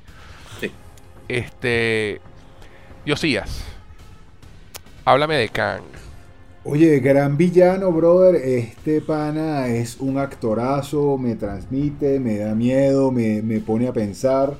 Me gustó mucho, me gusta mucho que, que vaya a ser el, el Big Bad durante, durante todas estas fases. Además de, de una manera mucho más clara de lo que nos establecieron en Vengadores, con los Vengadores hace un tiempo atrás. Este, cuando salió por primera vez Thanos, todo el mundo... "Mm". ok, este, este Claro, y, además de que quién es ese tipo, Sí, este- ¿sabes? eh, No, no- nunca lo este establecieron, señor es verdad. morado, o sea, Siempre estuvo como por ahí en el fondo. sí, Este, este kickoff es distinto. Ya por ahí me parece interesante. Ya por ahí, ya por ahí no. Sí. Ya sabemos para dónde van las cosas y, y con motivaciones muy claras. Y de verdad que el pana es un actorazo. Creo que se come el show. que me gusta mucho. Me gustó muchísimo la, la relación inicial con, con Janet. Con Janet este, cómo, Sí. cómo, cómo se la ganó, cómo la manipuló. Y si no es porque esta, porque toca el- la vaina y le, y le lee los pensamientos, no se hubiese imaginado para dónde iba Kang y eso me gustó mucho. Y, el- y además el cambio que tiene Sí. luego de que lo descubren y se deja ver en, su, Sí. en todos sus colores me pareció también brutal. No estuve, no, no, no me gustó demasiado que lo vencieran, creo que mis expectativas eran otras. Este, Pero es que recuerda que sorprendió. este no es el único no, Kang. no, no. Sí, pero pensé que este único, que este, aunque este no era el único Kang, no pensé que lo iban a derrotar. Pensé que lo iban a dejar, digamos, por allí. Sea, porque re- recuerda, recuerda que, que, bueno, y además, no te dicen realmente que lo bueno, también es cierto, también es cierto. Pero, pero- pero- No, que está, no está muerto, simplemente lo, lo- lo- lograron atraparlo en, en- en el- en la vaina y reducirlo más todavía dentro del mundo cuántico. sí, sí, sí. Pero lo, interesa, lo interesante de Kang como villano es que no es un villano, Exactamente, es miles, miles. millones Exact- de versiones exact- de Kang. Exactamente, con personalidades, con Este- motivaciones más o menos similares, pero con personalidades pero con personalidades Exacto. muy distintas. Sí. Lo que hace, lo que, lo que, lo que hace que el papel de Jonathan Mayers tenga un reto actoral por delante, porque no, cada Kang es distinto, ¿no? Y lo vemos ya en esta película, este, cómo él va cambiando su forma de, de- actuar mientras, mientras están descubriéndolo, y sobre todo cómo va perdiendo los estribos a medida que las vainas empiezan a salir mal. ¿no? Y, te das cuenta de su actitud y después te das cuenta en la escena post créditos cuando ves el consejo de los Kangs, la cantidad diferentes de versiones de Kang que hay. Este, pero eh, a mí me gustó mucho realmente el, el personaje de Kang en la película, sí. eh, como amenaza al MCU, está fantástica, porque realmente no sabes por dónde puede venirte, sobre todo porque no es un único Kang. Entonces, eh, vencerlo va a ser un poco más complicado. Y sabemos que la, la próxima película de Avengers se llama La Dinastía Kang. Y que Secret Wars va a ser el cierre de esto, que por supuesto es todas las, la- las conclusiones de los universos chocando y toda la vaina de todos contra todos, que va a ser fascinante.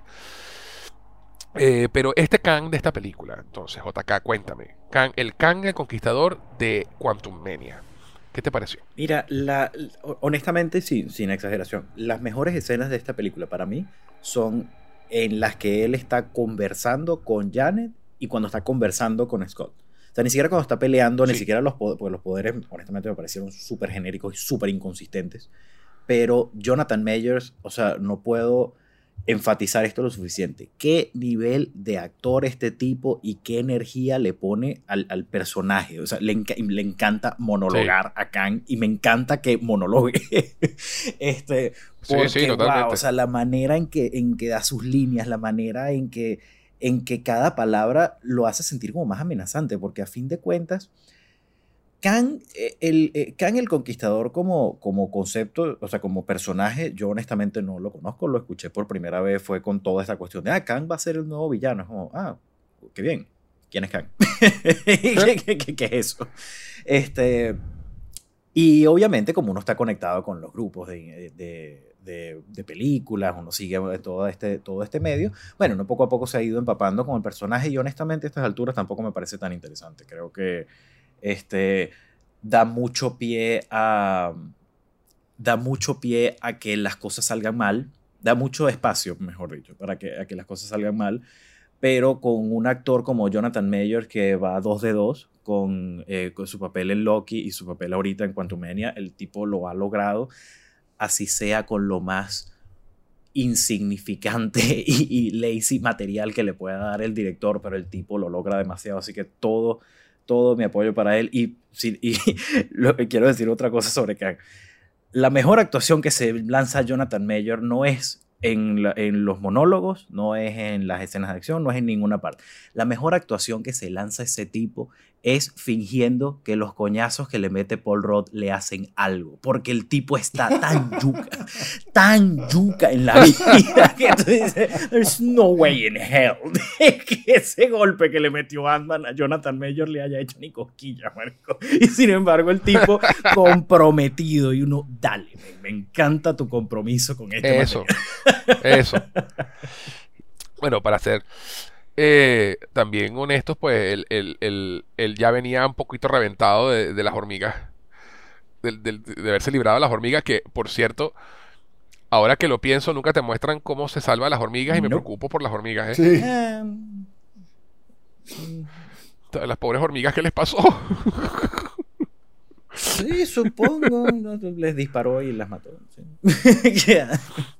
Este, claro, pero coño, lo dejaron en un escoñetadito. Este, eh, una cosa que, que dijiste interesante, ¿por qué te parece que los poderes sean inconsistentes? Este, porque los poderes, honestamente me parecen unos poderes súper genéricos y súper necesarios para, el, para la escena en cuestión, sin que, para, para ver, por ejemplo, tú tienes, establecemos que el tipo tiene, este, la, porque tengo entendido que es una cuestión eh, tecnológica, ¿no? O sea, no es que él los tiene, sino que la tecnología le permite hacer este tipo de cosas, que es crear los campos de energía, disparar, la telequinesis, toda esa cuestión.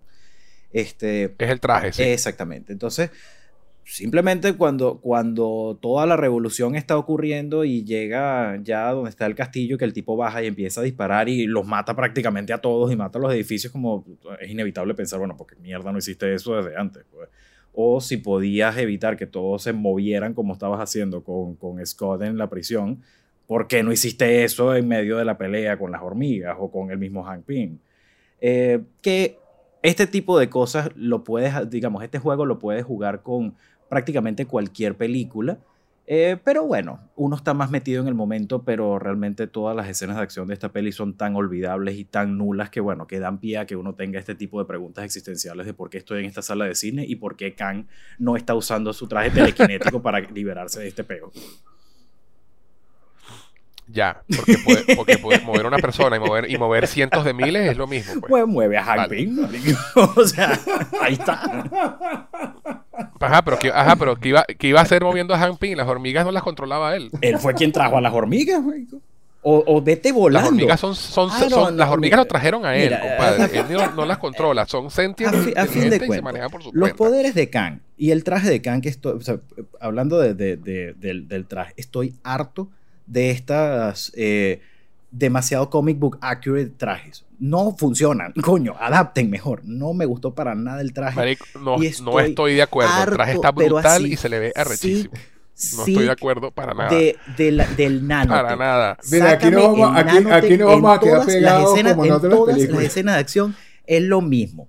No, Ant-Man, no, tranquilo, Dio. voltea. Estamos, estamos hablando de Kang. Vamos a salir, vamos a hablar de Kang y vamos a hablar Sí, de sí, Kang. en todas pasa lo mismo. Este- Se voltean, caen al piso, se ponen el casco. Dos golpes, se quitan el casco. ¿Por qué ningún superhéroe quiere pelear con su máscara puesta? Coño, aprendan de Batman, qué ladilla. Odio el- Marico, porque eh, eh, eh, Batman tiene que ocultar su identidad. Los superhéroes de Marvel, la todo el mundo sabe quiénes son. Aprendan, coño.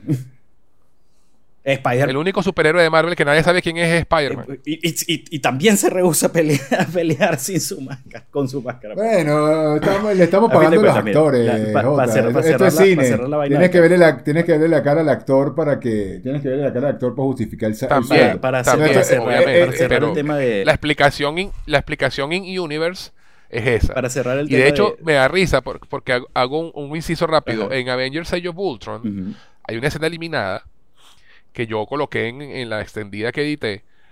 Este, Sabes que toda la escena final de la película eh, Capitán América pelea sin el casco. claro Este, pero el resto de las escenas de acción de la película cargaba el casco. Entonces, y la vaina es que cuando él llega a Sokovia en la escena eliminada, él sale, salen del avión, al fin, en el tercer acto, ya cuando llegan a, a pelear en Sokovia, y él ve un graffiti en la pared de su cara con el casco, con, Con- la palabra fascista Exacto. escrita encima. Y el carajo ve el casco y lo deja y lo tira dentro de la nave y se va sin el casco. Entonces, ¿sabes?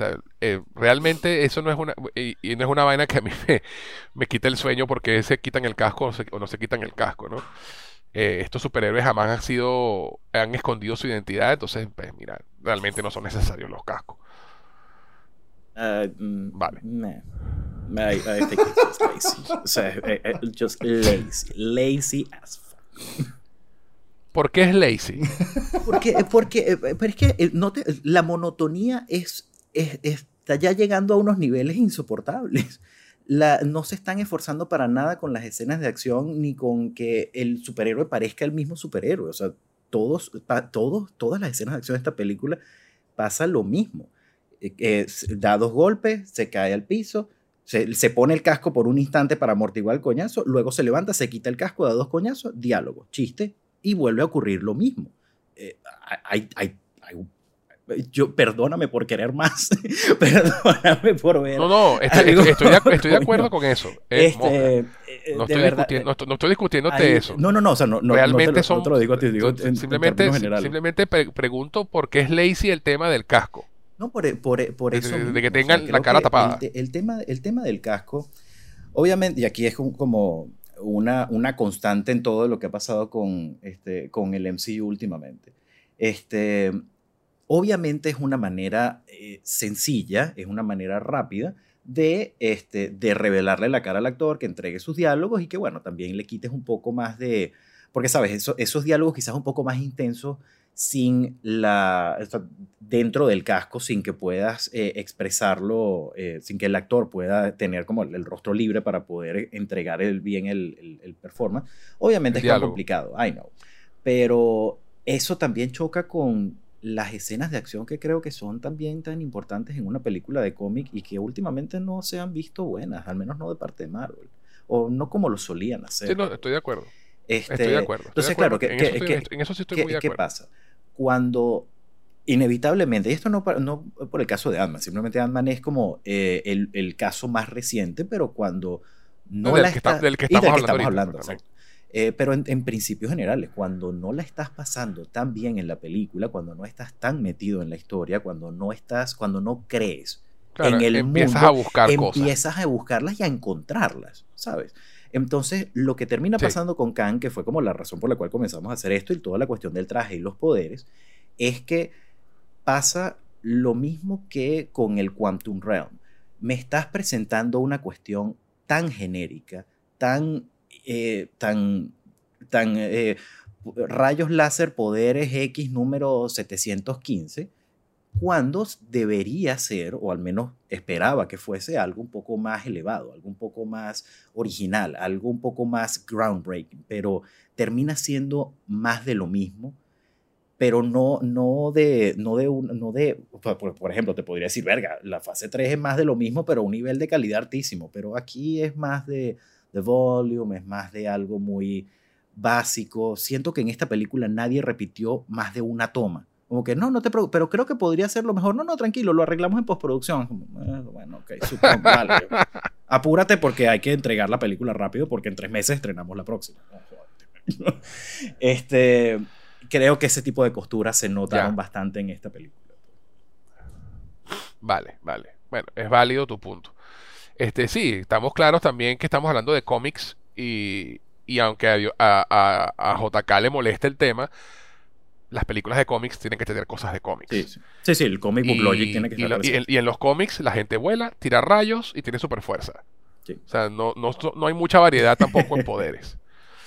Este, entonces, bueno, eh, y el personaje de Kang, eh, a pesar de que, o sea, esta es la primera versión de Kang villano que vemos, no es la única y tiene y hay muchas más posibilidades de hacer cosas distintas con los otros, como lo vemos en la escena post crédito, ¿no?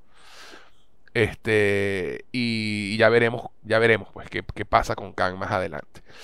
Este, hablando de Kang y su historia en esta película, este, a mí me gusta mucho la, idea de que él fue exiliado por el Consejo de Kangs, ¿no? Y si se acuerdan del final, del final del episodio, el final de Loki, cuando ellos llegan al, al, palacio de, de, He Who Remains, que es otra variante de Kang, hay, hay, está, hay cuatro estatuas y una está rota. Sí. Eh, y cuando vemos la escena post crédito, aquí hay tres versiones de Kang que son como los líderes. Y este que exiliaron al mundo cuántico era el cuarto. Ah, fíjate. Y por eso esta estatua está rota. Este, fíjate que él lo dice, me exiliaron porque ya el tipo tenía ideas radicales. Y era parte del, del, como que eh, de estos que eran como los líderes. Sí. Este, y lo comentan ellos luego en escena post crédito, ¿no? Mira, el, tipo, el tipo está atrapado ahí, vaina, o sea, tenemos que tener cuidado con él. Y todo su, su motivación, obviamente, es salir de ahí para, para vengarse de esos tres carajos, de esos tres variantes que lo exiliaron. Y una de las razones por las que pierde esta batalla, y, y me gusta mucho eso, a pesar de ser tropo y lo que, sé, lo que tú quieras, es que él obviamente pasa tantos años en el reino cuántico, crea este ejército, crea este, esta tecnología, toda esta vaina, y se la quiere llevar. Sí. En su escape, porque puede ser sentado en su silla, poner la vaina y irse el solo. Sí, incluso. Pero no lo hace porque se quiere, porque se quiere llevar a su ejército y toda la tecnología y toda la vaina que creó para poder enfrentarse a sus otras variantes. Exacto, no es porque sabemos que perdió contra, perdió contra ellos porque lo exilaron. No es sino hasta el final. Y, me, y me, encanta que, su motivación cuando Janet le pregunta cuál, eh, ganar. Yo lo que quiero es ganar. Mm. O sea, el tipo tiene visión de túnel por completo, este, y, y eso es lo que hace que pierda.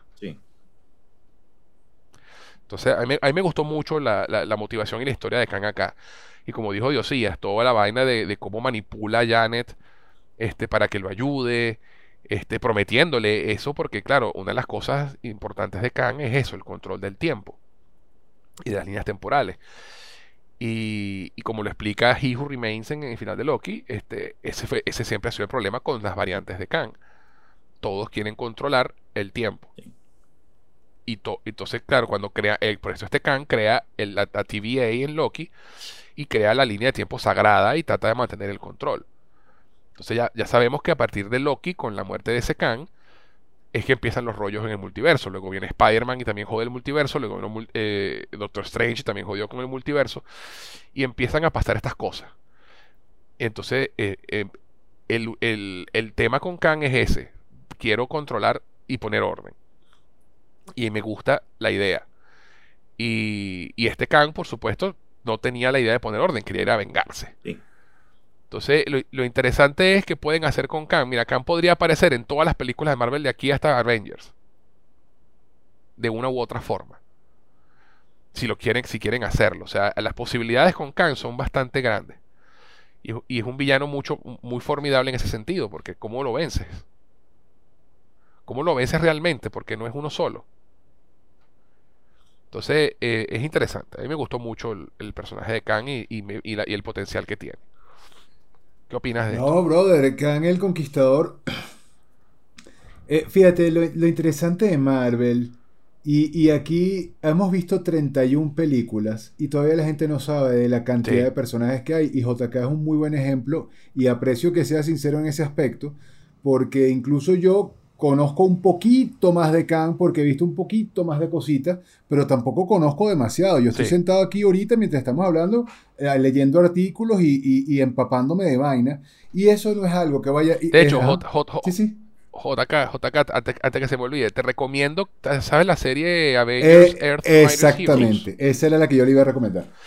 El, hay, en la segunda temporada de esa serie, el arco del casi todo el arco de la segunda temporada. Es exactamente. Mm, esa es la referencia que le iba a dar. Y, te le va a tú, tú, ves esa serie y te das cuenta de lo que pueden hacer con Kang. Y por qué Kang es un villano tan interesante y tan Tal cual. Tal cual. Te, lo, te, la dejo ahí para que si quieres, si te provoca. Lo, Yo iba a eso. Está, en Disney Plus. Está en Disney Plus. Este, mm, una, una de mis. y te digo con todo lo que yo con todo lo que yo amo lo que está haciendo Marvel y todo esto ya no pues tal vez ya tal vez me este, le, está faltando.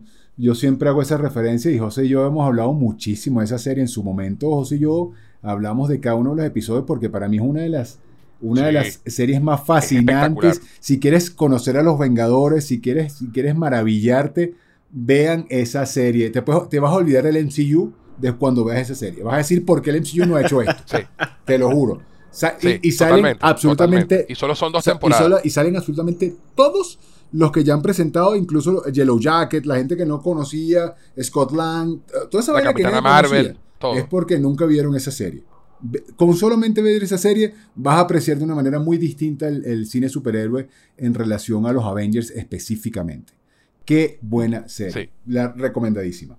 Lo es. Este, entonces, entonces yo, yo, yo por ahí eh, para mí siempre eso ha sido algo chévere de, del MCU, que tienen mucho para descubrir. Eso que nos enamoráramos de unos guardianes de la galaxia que nadie conocía ni de referencia. Y ahora todo el mundo está eh, eh, con las expectativas volando. Entonces creo que eso lo han hecho muy bien. Y Kang no, y Kang no se aleja de esto. Kang es otro personaje que, que si, si la gente no conocía a Thanos, Kang menos. Y Kang es más famoso que Thanos, by the way este, como, villa, como villano. Este, de hecho, es un, es un villano recurrente eh, lo que pasa es que todavía no nos han presentado los cuatro fantásticos. Dios mío, no puedo esperar a que nos los terminen de presentar. Porque de hecho, Kang, oh, Kang, es un villano recurrente de los cuatro fantásticos y eso tiene su razón de ser. Uno, uno de los Kang es, es un familiar distante de, de Reed Richards. Es familiar, es familiar distante de Nathaniel Richards. Richards. Ah, o sea, es una cosa. Obviamente aquí no pueden adereciarlo porque no, no, no, no lo han introducido. Pero es una vaina bien loca. Entonces, eh, a mí me parece que Kang es interesante. Y, quiero ver qué van a hacer. Sobre todo porque este, ya nos mostraste que no es un solo Kang. El tema, el tema con Kang es la cantidad de variables, la cantidad de, la cantidad de variantes que hay, la cantidad de. O sea, es una locura. Eh, de hecho, a mí se me hizo incluso exagerado. Porque yo recordaba, yo recordaba el concilio de Kangs, pero no recordaba cientos de miles de Kangs, la verdad. Este, no, sé cómo. Sí, sí, sí, pero, como te digo, no, no, lo recordaba. Pues obviamente es uno por cada, uno por cada de, como, como no los como lo que esa escena por ciento me encantó de Ant-Man and the Wasp eh, de, de, esta película es uno por cada decisión que tomas y se multiplican. Sí. Wow. A mí eso, a mí eso sí me voló la cabeza, déjame decirte. La escena de la tormenta de probabilidades que me uno por cada una de las decisiones que tomas. ¿Cómo? Que, oye, menos mal, menos mal que dijiste eso, porque esa, aparte de las escenas de, de, Jonathan Mayers, esa es una escena que visual, conceptual, a nivel actoral, a nivel sonido, me encantó y es algo que sí es la mejor escena de, es la mejor escena de acción de la película. De esta película, no solamente porque eh, primero es divertida gracias a Paul Rudd que trabaja en Baskin and Robbins. Sí. Este, pero no solamente eso, sino que sino ver cómo eh, es lo que representa, pues que es eso, cada decisión, cada probabilidad, cada, eh, bueno, quizás pase esto, quizás, este, o sea, ves eso, la tormenta de probabilidades y empiezan a multiplicarse los scopes así infinitos, pero a fin de cuentas la motivación de todos es la misma y lo que quieren es lo mismo que es Sí. salvar a su hija y es por eso que empiezan a Eso, trabajar eso. en conjunto como hormigas. O sea, eso fue como bravo. O sea, esta No, escena brutal. pudo haber sido un cortometraje Brutal. y, la, y, y tiene, tendría que estar eh, en la lista de los Oscars porque qué vaina tan de pinga. Lamentablemente está atrapada sí. en dos horas de absolutamente nada. Pero la escena fue increíble, increíble. Coño, qué, qué bueno que te sacamos una sonrisa, chicos. Ya estaba preocupado. Coño, sí, vale. Encontra- encontramos una No, escena de acción que te gustara, escena- JK. la- Qué la- bien. la- la- esa y yo, esa y Jonathan Mayor, sí, Jonathan Ya, ya, ya, podemos terminar el podcast. Ya yo me siento bien. hablamos- creo que conforme, conforme este, hablamos, uno va descubriendo cosas y uno va como, bueno, sí es verdad. Claro, claro, claro, claro, claro. cosas. Viendo estas, escuchando estas perspectivas Exacto, también, eso exacto. pasa, eso es así. Reunirse con gente inteligente, pana. No, y, y, y, y esa escena de probabilidades de pana, o sea, eh, y además lo, como lo describen, ¿no? Es, este, tú- esta es- estás dentro, eh, tú eres, estás dentro de la caja de Schrödinger y tú eres el gato. O sea, es demasiado bien como lo describen. Este, y que la motivación final, la que uniera a todas las mentes, a todas las variantes esas, Sí. vamos a salvar a Cassie. Exactamente. Y además la, visualmente son hormigas. Sí, sí. Sí, sí. como se montan una encima, encima de la otra. O sea, te- y, y me gustó muchísimo. Y al final, cuando llega Janet y lo, y lo, y lo Janet no, eh, Hope y lo, y lo rescata, como todas las variables se vuelven a unir en el, en el solo, en el único Scott. Brutal, chamo. Eso, esa escena de pana visualmente se la comieron. De verdad, estuvo muy bien a nivel de Y- y- sonido. De hecho, cuando, cuando está Scott atrapado dentro del, dentro del hormiguero Ajá. de Ant-Man, que hace la toma hacia arriba de su, de su punto de vista, y los que ves son los ojos rojos de los Sí, cascos sí, sí. de todos los Ant-Mans. O sea, visualmente es súper cool esa escena. Sí. Muy, muy buena. De verdad que sí, sí. Es, es la mejor escena eh, de, de acción de la película y a nivel conceptual, como bien dice JK, tiene mucho que decir. Sí. Es muy, muy buena. Bueno, me doy, me, doy, me, me doy por, me doy por satisfecho. Gracias. Nos vemos la próxima semana. Yo lo dije, chamo, tú eres, tú eres el mediador, tú eres Bev. Tú, tú, tú- bebemos de ti y entendemos, nos entendemos No, todos, vale, a, mí, a mí eso me encanta. Es por verdad, eso es yo disfruto tanto este podcast, por la dinámica que tenemos y por cómo lo disfrutamos y cómo nos apasionamos. Claro, Sí, vale, Eso es lo más claro. chévere de esto. Eso es lo más chévere de esto. Eh, yo quería, yo es, quería así es. mencionar, ah, se me fue. Ah, bueno, este, el- el- lo que mencionas ahí, gracias Big Bang Theory por habernos ilustrado a todos sobre la Sí. caja, la caja de, Scho- de gato de Schrödinger, El- porque si no esa referencia no, lo- no lo hubiese entendido nadie, pero todo el mundo lo entendió. Gracias, Sheldon. Gracias, Sheldon. Este, este, a ver, yo quiero ahora que conversemos un poquito de Janet y su historia dentro del reino cuántico.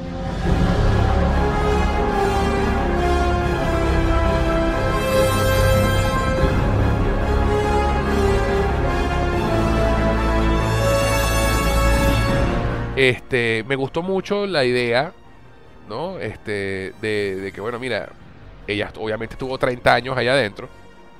Y no solamente t- tiene Qué necesidades, risa eso, Ese bro. chiste me dio mucha igual, risa. Igual, igual. Este, y cuando eres Michelle Pfeiffer, pues mira, ¿sabes? Consigues quien te cumpla tus necesidades. este, esa mujer se ve espectacular todavía, qué Oh, sí. impresionante. Qué bella se ve. Por Dios. Este, y, y coño, y la idea de que, bueno, mira, eh, estuvo, además el cameo de Bill Murray, por Dios, Brutal, brutal. Este, me dio demasiada risa, eh, porque claro, te estuviste 30 años atrapado ahí, pues obviamente hiciste, hiciste, tú, hiciste una Sí. vida allí. Y, y después nos explican por qué estuvo atrapada, porque bueno, decidió sacrificarse para evitar que Khan escapara. Eh, de hecho, toda esa secuencia de Khan y ella en el pasado es muy, muy arrechísima buena esa escena. súper interesante. Como la caraja lo vence eh, tomando los discos Pima grandadores que tenía para, para, para, con la esperanza de poder escapar algún día, guardados, este, los usa para agrandar el núcleo de energía y, y- y- al punto de ser inutilizable. Eh, y obviamente, después de todo lo que pasó, ¿sabes? Yo qu- quería olvidarme de todo esto y vivir mi vida tranquila. Este, sí es cierto, y eso, y eso es un tropo que, que también es medio fastidiosito. El, el, el, el, tema de no te voy a contar nada para que no sepas nada, para que no estés, para que no estés al tanto de la situación y hasta que es demasiado tarde, ¿no? Pero vuelvo, vuelvo al mismo punto. Si la gente no toma malas decisiones, no hay película. Sí, sí, sí. Entonces, ¿sabes? Entonces no, no puedo estar demasiado molesto tampoco. O sea, ciertamente no le contó a su familia porque no pensó que iba a volver al mundo cuántico otra vez. Este. Y me gustó mucho el personaje de Janet, me gustó muchísimo que donde llegara todo el mundo la conocía. Este. Y que ya sabía lo que tenía que hacer. En la cara de Michael Douglas cada vez que la cara hacía algo. Me da demasiada risa. Y al final también me gusta mucho su relación con Hank, porque cuando, cuando, cuando se escapan de Bill Murray, que la hija le dice, en serio, ese tipo, bueno, era mucho más encantador antes.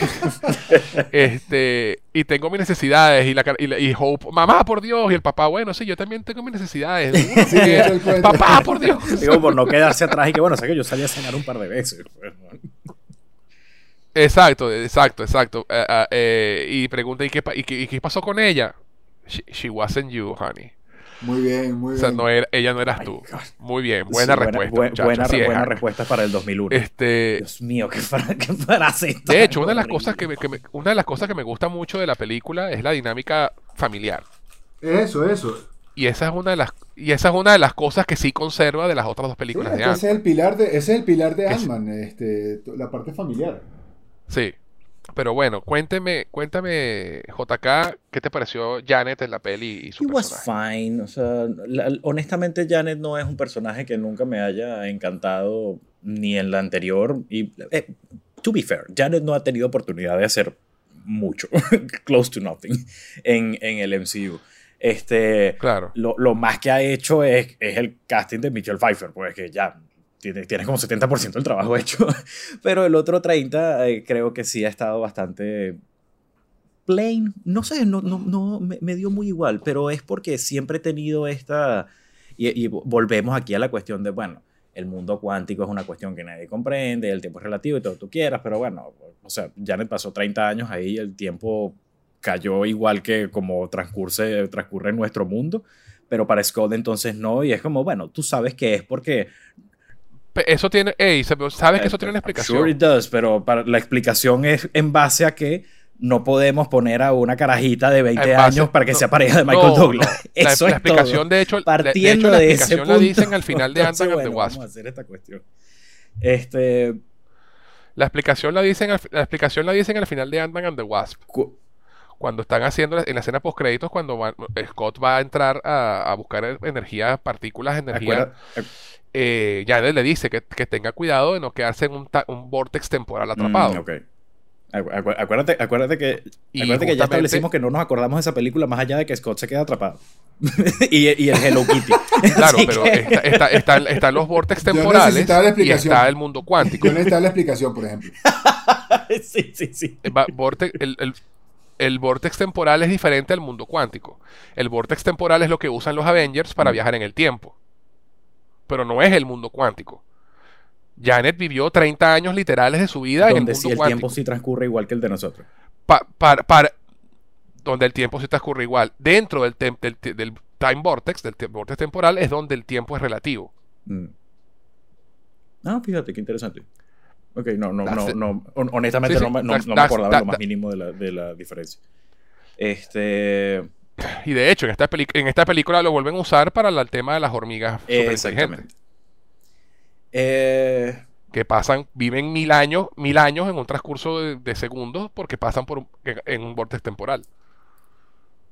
I don't know, man. Para, para mí, es, eh, eh, para mí toda la cuestión del, del, Quantum Realm se le está yendo demasiado de, de las manos para lo que para lo que cómodamente podría ser algo muy muy sencillo.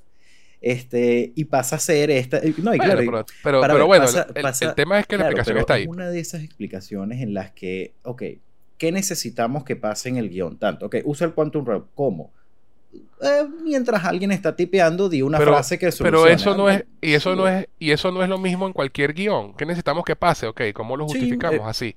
Sobre todo en términos de, Sí, de sí, ciencia eh, ficción. O sea, no, no, no se puede culpar a esto por hacer lo que hace siempre, lo que se debe hacer No, por supuesto, y es, eh, como tú dices, eso puede aplicarse a cualquier guion de cualquier tipo de película, pero siempre es como, eh, como the way it hits you. Este, yo, eh, mi profesor de, de- de cine en la universidad, él decía que hacer cine es la, o sea, es hacer parecer algo que no es. Y cuando la audiencia se da cuenta de que no es, ahí tú pierdes muchísimo de eso. O sea, mientras tú creas, tú puedes hacer lo que te dé la gana. Pero el momento en el que la audiencia ya deja de creerte, en el que ve las costuras, ya perdiste muchísimo. Y eso es lo que termina pasando conmigo, con el MCU, con ese, con ese extremo. Porque eh, hay, hay, hay límites. Claro, porque tú no te, tú no, tú- el, el tema que Hay- te, te gustaba más el I- Marvel I- Grounded I de las like primeras. O sea, es una- ese, es una- ese es un tema, porque para ver, yo soy una persona que, está, que realmente está abierta a que me convenzas de cosas que no, que no, que no suelen gustarme. pues.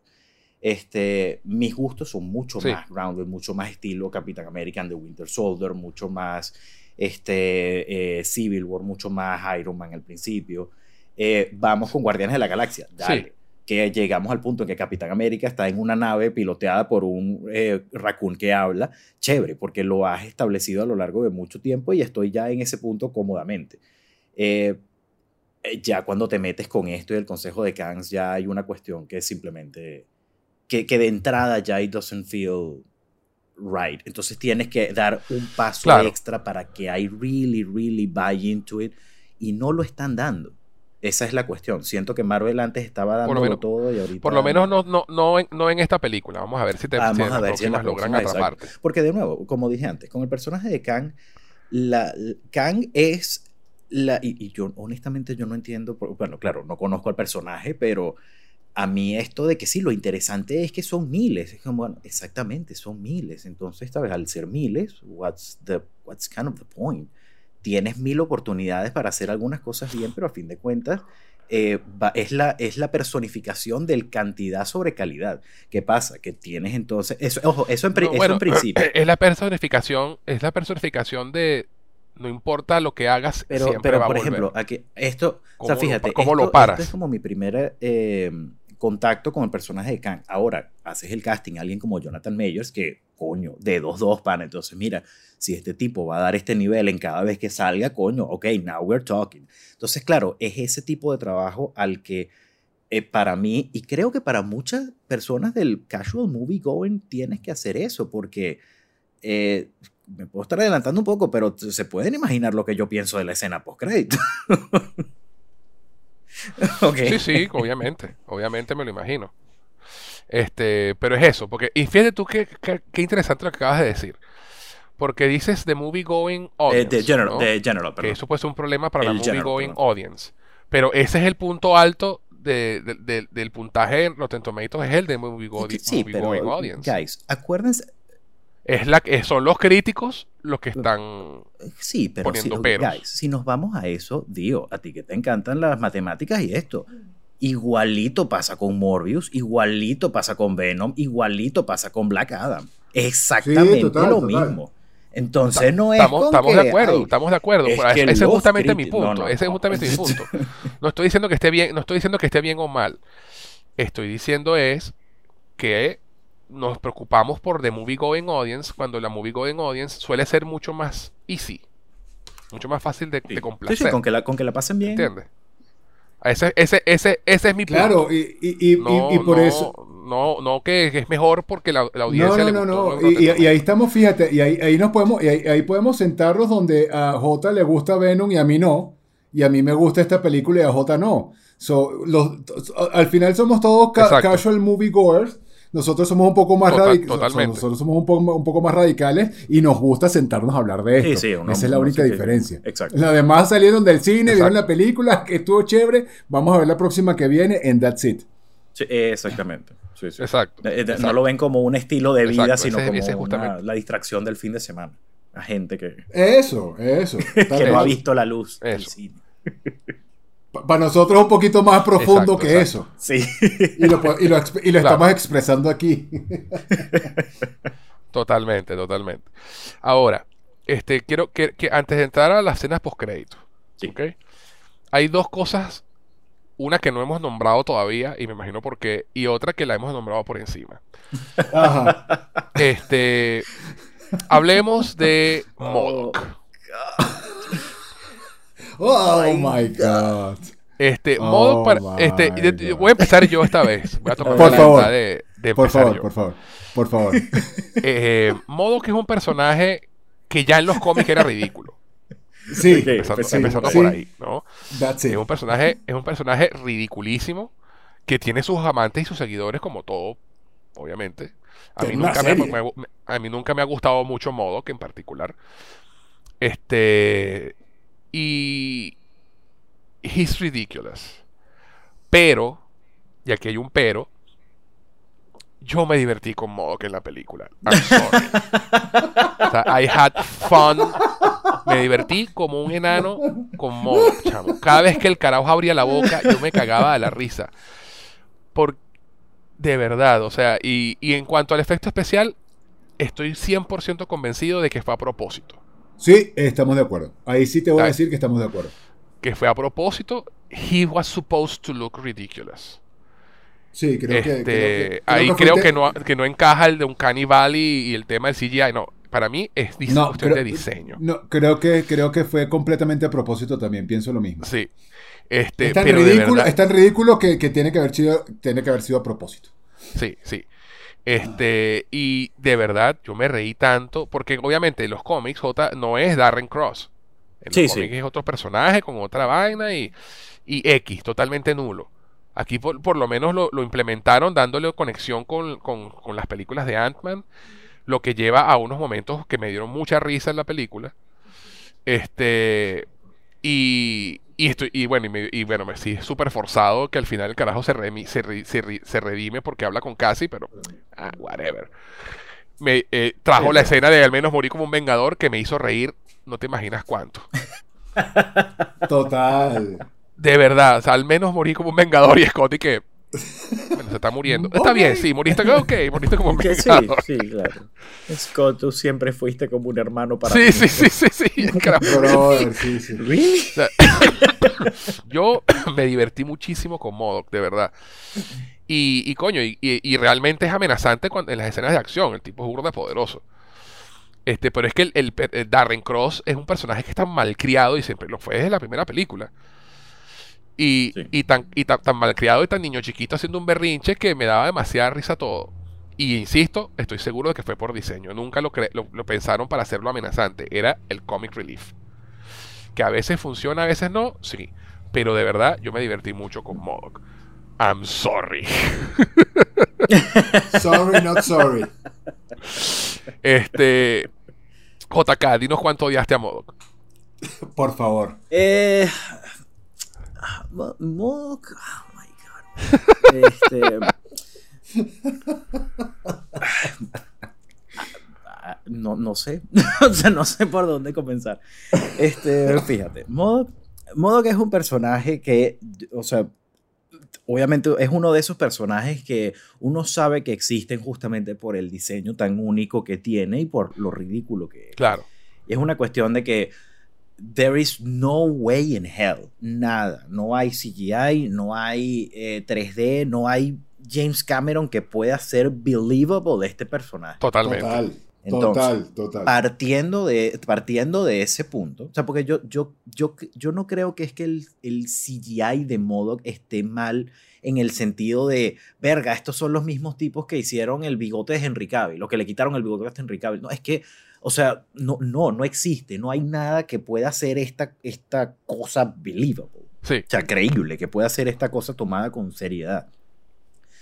Pero eh, a pesar de que sí tuve un par de laughs con, con él, particularmente la que tú dijiste, al menos morí como un vengador y él siempre fuiste como un hermano para mí, eso fue como, ¿qué? pero, pero, eso, pero eso no es por modo en sí, sino porque decidieron hacerlo Darren, pues, o sea, como que decidieron hacer ese tight con la primera de Ant-Man. Y este, el actor que lo hace es un actor que a mí particularmente me gusta bastante. A mí también. Por, cuando, por, por todo el tiempo que estuvo en pantalla, lo, realmente lo que hice fue sentir mucha pena por él. No, no me dio risa, no, me, no, no lo odié así como, oh my god, porque el odiarlo significa como que, wow, esta película me estaba encantando y odié esta. No, o sea, la película en general no estaba funcionando para mí y Modoc pasó a ser un elemento más que no creo que se haya traducido bien. O sea, creo que querían hacer algo más de comic relief, pero y entendiendo, de verdad, entendiendo que no tenía cabida en esta película, pero mi inevitable pensamiento era, cambiamos a Michael Peña por esto.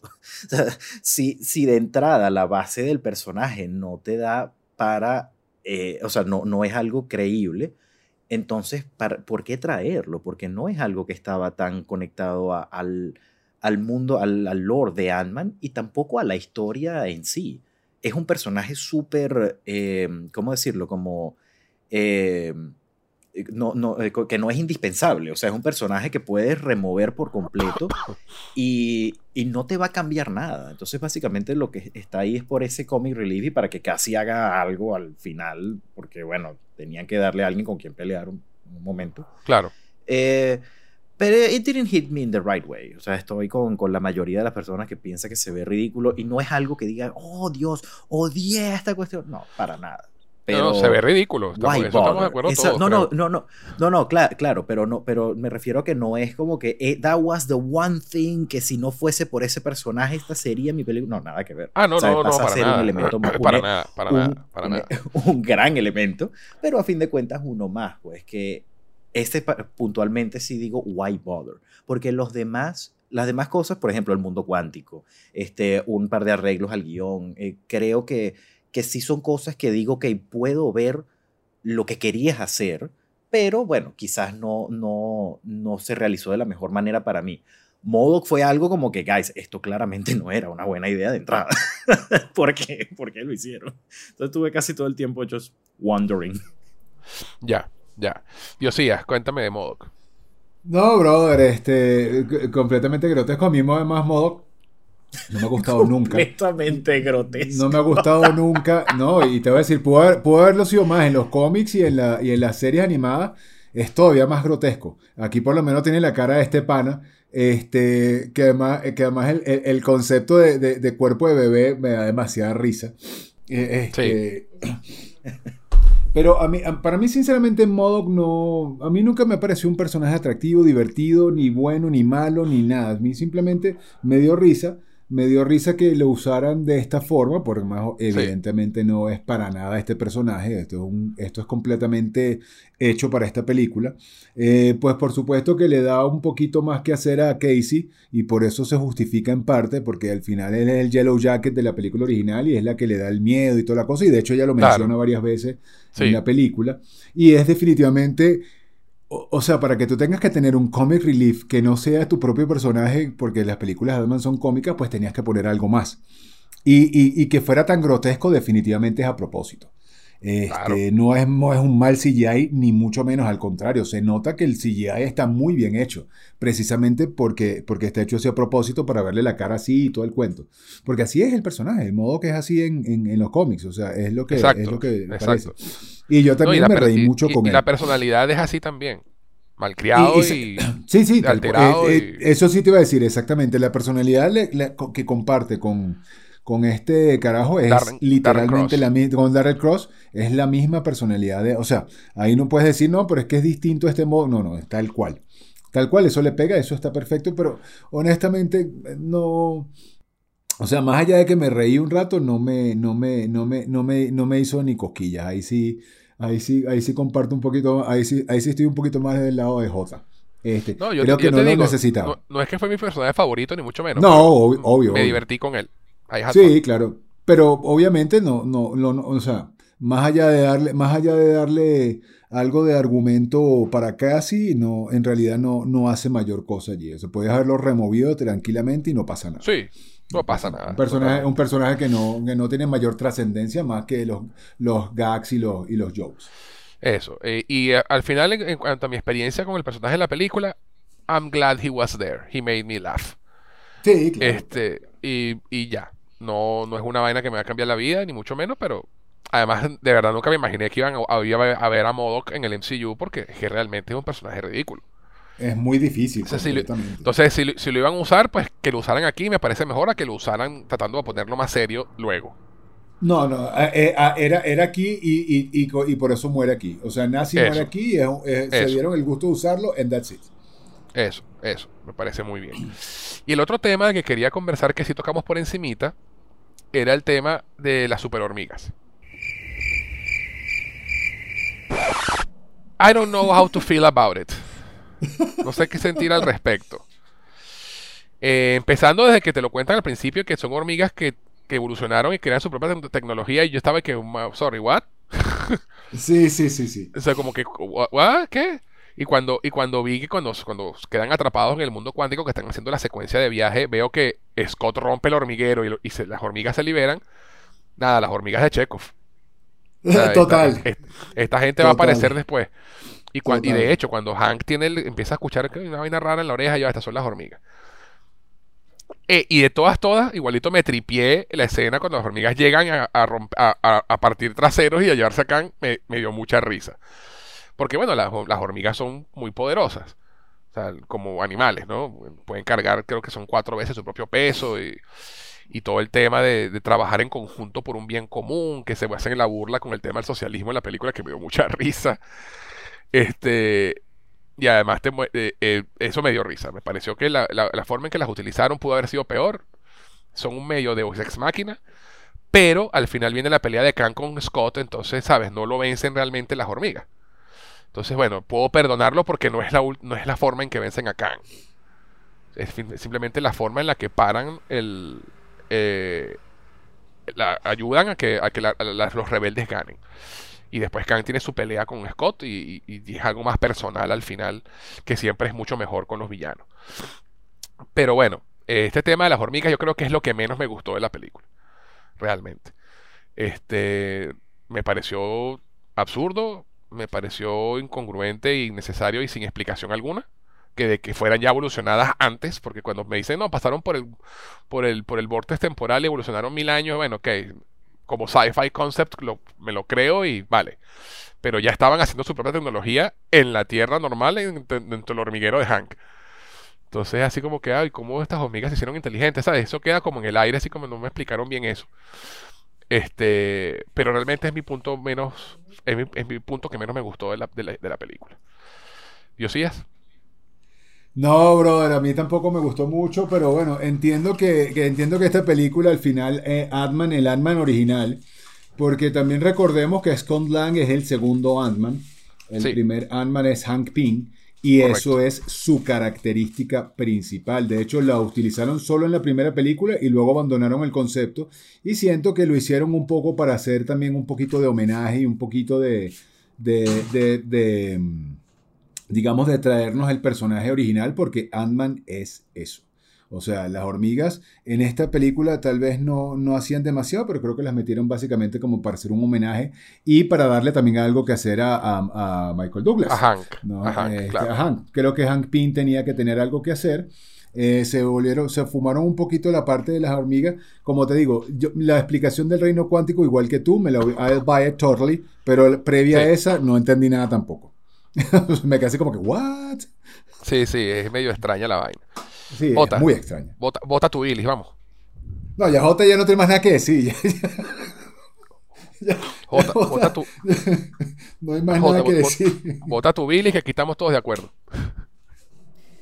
Bueno, este, sabes que José, a mí me gusta ir en contra de la corriente, a mí me gusta esto, estos debates, a mí me gusta esto. de, oye, ¿qué le gustará a José? A este carajo Oye, le ¿le gustó gustó. esto? Ah, ¿sabes qué? Yo creo que voy a decidir que no me gusta. ¿Qué no le puede gustar a José? Ah, las hormigas no le gustaron. You know what? Yo creo que para mí las hormigas van a funcionar.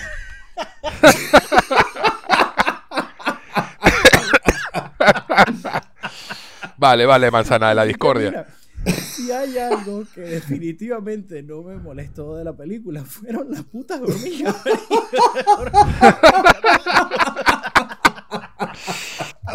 Ay, qué risa. Te No Lo puedo. estoy haciendo por joder. Pero es como, bueno, sí, sí, ya, ya siendo el final de la película, ya siendo la conclusión, ya siendo como todo esto. Primero que me gusta que haya un comeback para las hormigas. Este, Claro. Porque, o sea, es la franquicia de Ant-Man. Pues es como, sí, es el, Eh. no sé, es el signature, no, no sé. Me encanta porque siempre en todas las películas está- habíamos tenido el Anthony, ¿sabes? Siempre hay una película, una, una Sí. de las hormigas que coño que... O Antonio Banderas. eh, eh, Antonio Banderas. y, y it hit me in the right way que, que vinieran para acá. Porque a fin de cuentas la excusa que tuvieron para que, ah, sí, es que evolucionaron en esta cuestión y se volvieron inteligentes y volvieron, es como, para mí fue excusa, ¿sabes? Di- pongámoslo de esta forma. Esta no es la peor excusa para hacer algo que he encontrado en toda esta película, así que I dig it. No, no, de hecho, de hecho, lo que, eso lo dijimos, que la, la excusa de por qué, de cómo se, evo- se evolu- evolucionan dentro del mundo cuántico está perfecta. Pero es que te dicen desde que están en el hormiguero, en la Tierra, que ya estaban creando su propia tecnología. Sí, sí. Cuando te, muestra, cuando te muestran el hormiguero, están haciendo vainas tecnológicas. exacto. O sea, Este, ese, ese, ese es el punto que I, I I didn't really like. Entonces O sea, fue que- como, "Ah, dale, sí. Pero bueno, la- las hormigas, las hormigas de Chekhov tenían que aparecer y de hecho Sí. me gustó sí. cómo se llevaron a Kang, pero me gustó que ese no fuera el fin de Kang, que hubiera más. Sí, a mí igual, a mí igual. Sí, sí, no, definitivamente tenía que haber un, una, eh, un, un último round, bueno, creo que era el primero. Y más, perso- y más personal, y más eso, personal. algo más personal entre él y, y, Y Scott. Este, pero me gustaron que, que Michael Douglas llegara así como, como Dumbledore. Malandro. Entrando así, rompiendo las puertas. Malandro. atrás. Dale, sí. I, I- I like it. Sí, como te digo, o sea, es lo que a mí es lo que a mí menos me gustó, menos me gustó de la película. Habiendo conversado ya todo lo que a ti no te gustó tanto. Este, esto, esto realmente fue el único punto que dije así como que bueno, ok, las hormigas al final son medio Deus ex máquina, pero lo perdono porque pues al final la pelea con Kang no era esa, sino con Scott. Entonces, pues, bueno, no Ay, pasa no, nada. pero que- pero que- Y fue una escena muy cool ver a, a Michael Douglas llegar con las hormigas y toda la cosa. Sí, sí, Eso sí. estuvo, eso estuvo, estuvo genial. Pero es eso, o sea, el detalle que me, que me desagradó fue ese, que te, te dicen por encimita que las, las hormigas tienen tecnología, están desarrollando tecnología en la Tierra y, y te lo dicen sin explicarte más nada. Así como que sí, están creando su propia tecnología, qué cool. Because Ah, that O works. sea, eh, esto es algo que deberían enfocar un poquito más, creo yo. Pero bueno, de- después pasan por el borde temporal, evolucionan mil años en, en un día y, y, bueno, que ahora sí, I buy it. Pero eh, si, hubiera- si hubiera sido desde un principio hormigas normales que pasan por ahí y, y crean tecnología, creo que me lo hubiera creído más. Este, pero bueno, ese digamos que es una de las, de- en cuanto a los, a los plot points, entre comillas, de, de la película, fue el que dije así como que, hmm, ¿really? Ok, Vamos con esto, que bueno, ok, supongo. exacto, de Este, esto es con lo que vamos. sí, ah, Vale, vale, No, vale. no, no, me, no me molestó en lo más mínimo y me, me parecieron que fue kind of cool. Sí, sí. Vale, pues muy bien. Sorpresas y twists en este Sí, podcast, sí, sí. señores. Eh, eh, el- ese fue el plot twist, esa no la vimos venir. Exacto. Eso. Bueno, entonces ahora Ay, qué queda risa. tres cosas más por las que, las que quiero conversar.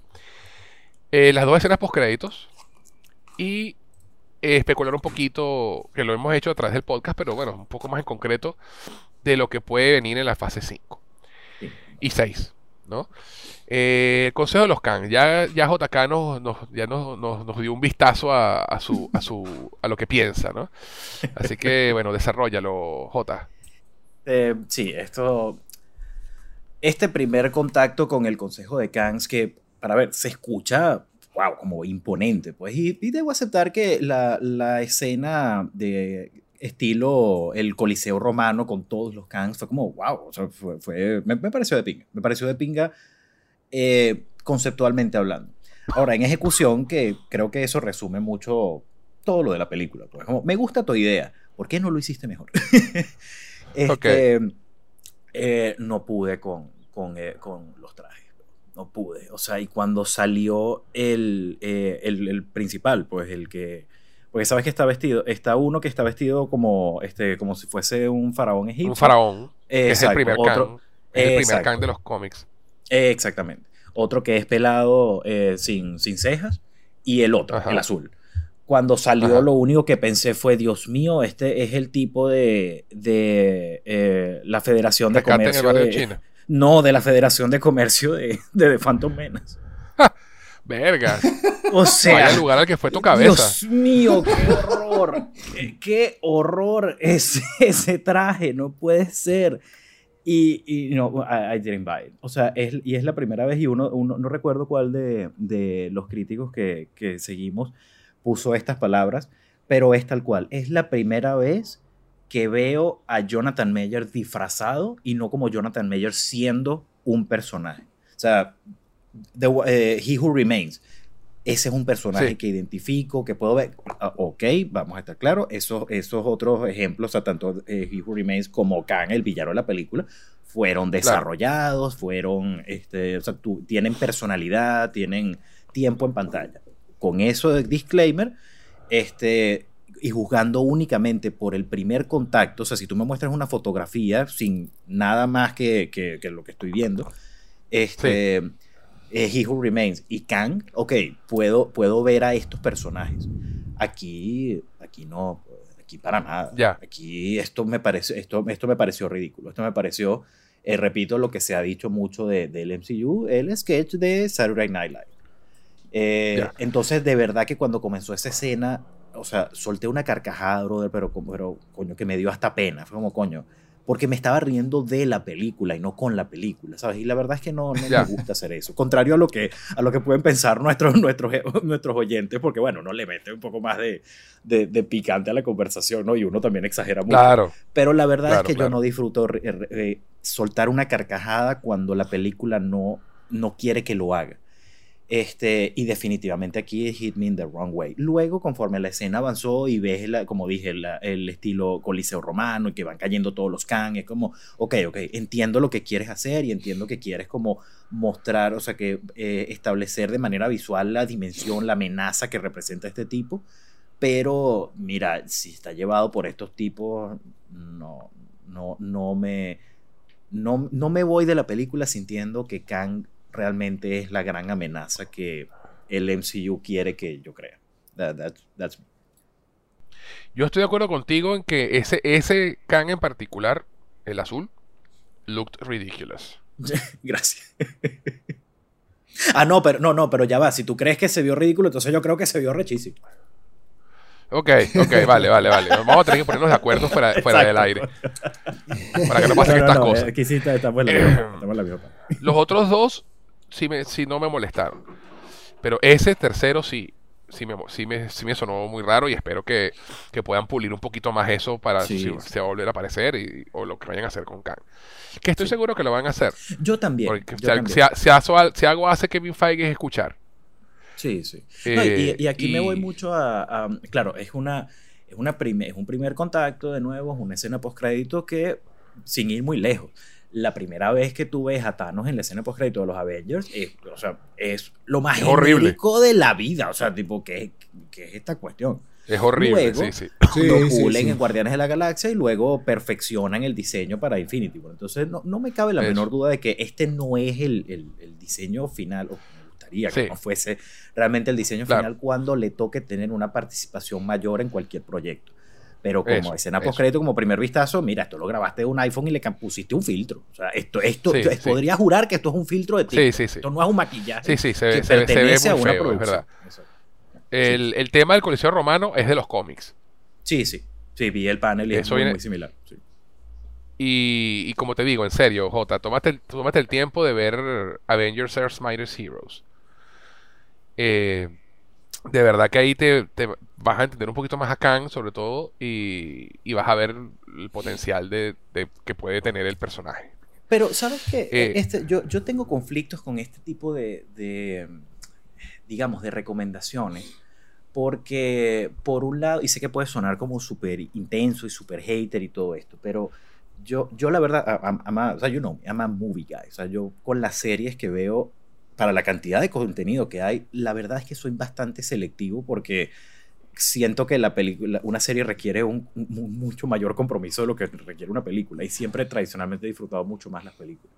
Entonces, Claro. el, el buscarlas, por ejemplo, cuando cuando viene una película basada en un libro, y, ay, tienes que leerte el libro. Es como, oye, la verdad es que no. Irónicamente siento como más rechazo a buscar material adicional para, para conocer mejor a otro personaje porque siento que no voy a juzgar entonces del todo a la película por lo que la película es, sino por mi conocimiento previo. Y, entonces cuando, cuando me dices, bueno, búscala para que conozcas más a Khan, es como, pero siento que entonces la película estaría haciendo trampa porque los, los huecos que está dejando la película en cuanto al desarrollo de Khan, los voy a llenar yo con lo que consiga en la serie. Y eso no es justo. Al menos. Claro, pero por, pero por otro lado, más información nunca es malo.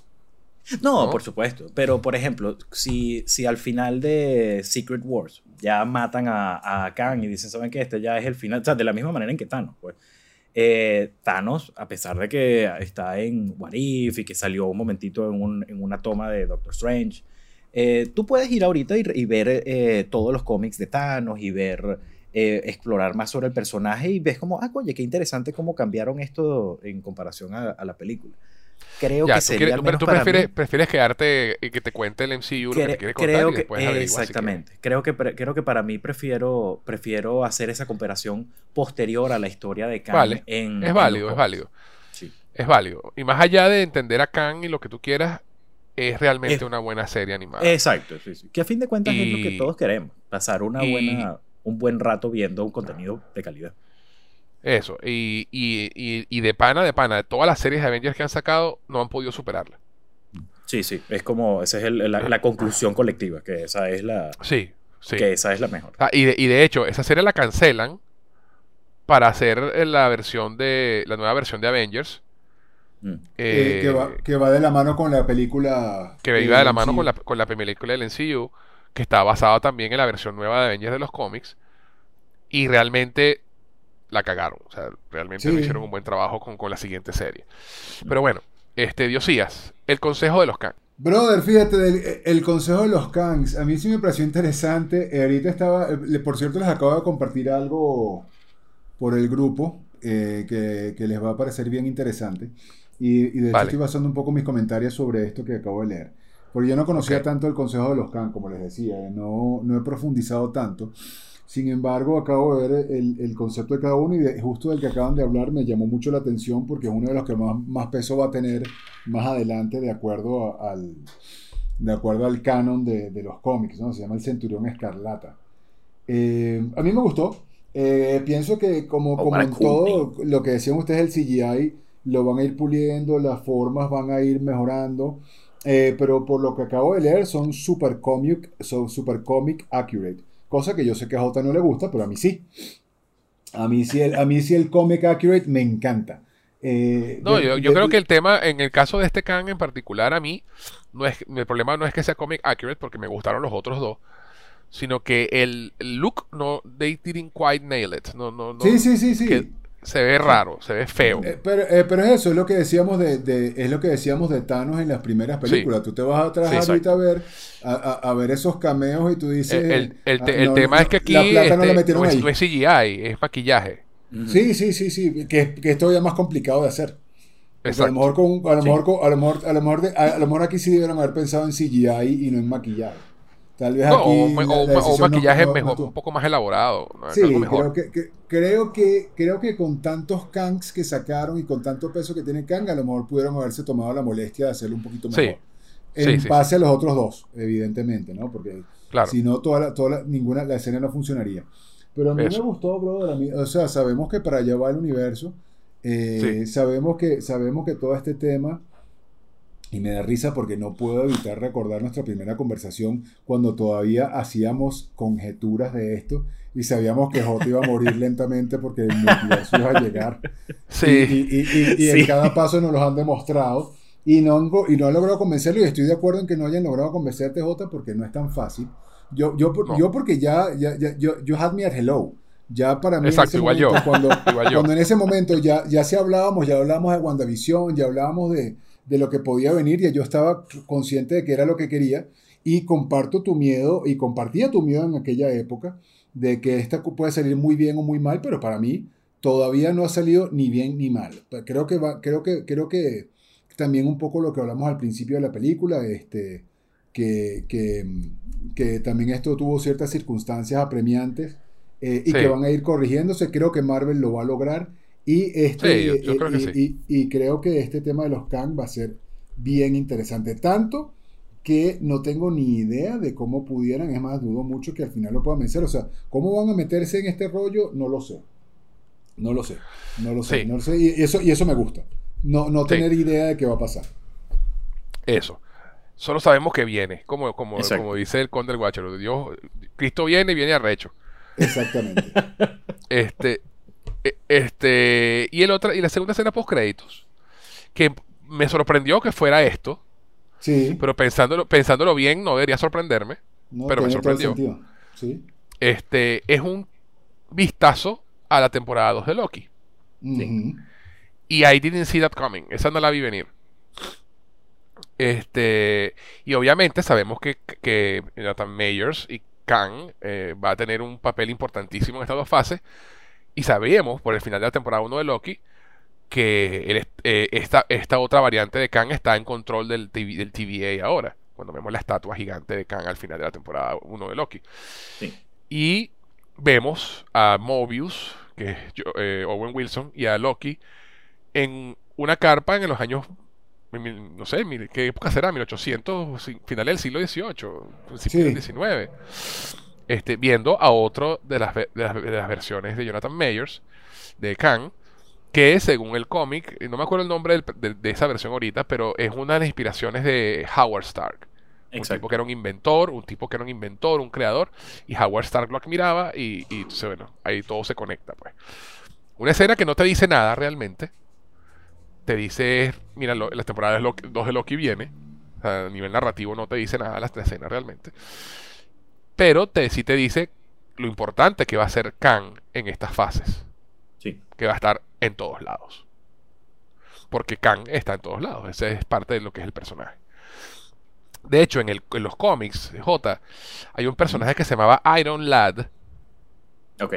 que era, que como, como Aqualad, ¿sabes? Una versión joven de Iron Man. Este, que resultó, resulta que era una versión, una variante de Kang. Mm, ok. O sea, el, el- el personaje de Kang está muy entremezclado en los cómics con, con muchas narrativas. Entonces, este, te están mostrando con esta escena post créditos realmente lo que, me- lo que más me dice es eso. Que van a hacer con Kang lo que Kang hace en el cómic. Estar allí. Mm. Este, y bueno, nada, y, y- y- y- aunque a mí la temporada de uno, uno de Loki me, no me mató, pero me entretuvo, me gustó mucho el capítulo final de Loki y puedo ver el potencial. Tengo fe de que la temporada 2 de Loki pues sea buena. Jota, ¿qué opinas Sí. tú de, de la segunda escena post crédito? La segunda escena postcrédito es, eh, pa- para mí no es más que, que eso, que, un, que, que el anuncio de que, mira, de- la serie de Loki viene bastante pronto. Eh, ya se salió en las noticias de que esa y Secret Invasion van a ser las únicas series de Disney Plus que salgan, que salgan este año. Entonces, este, claro, estamos...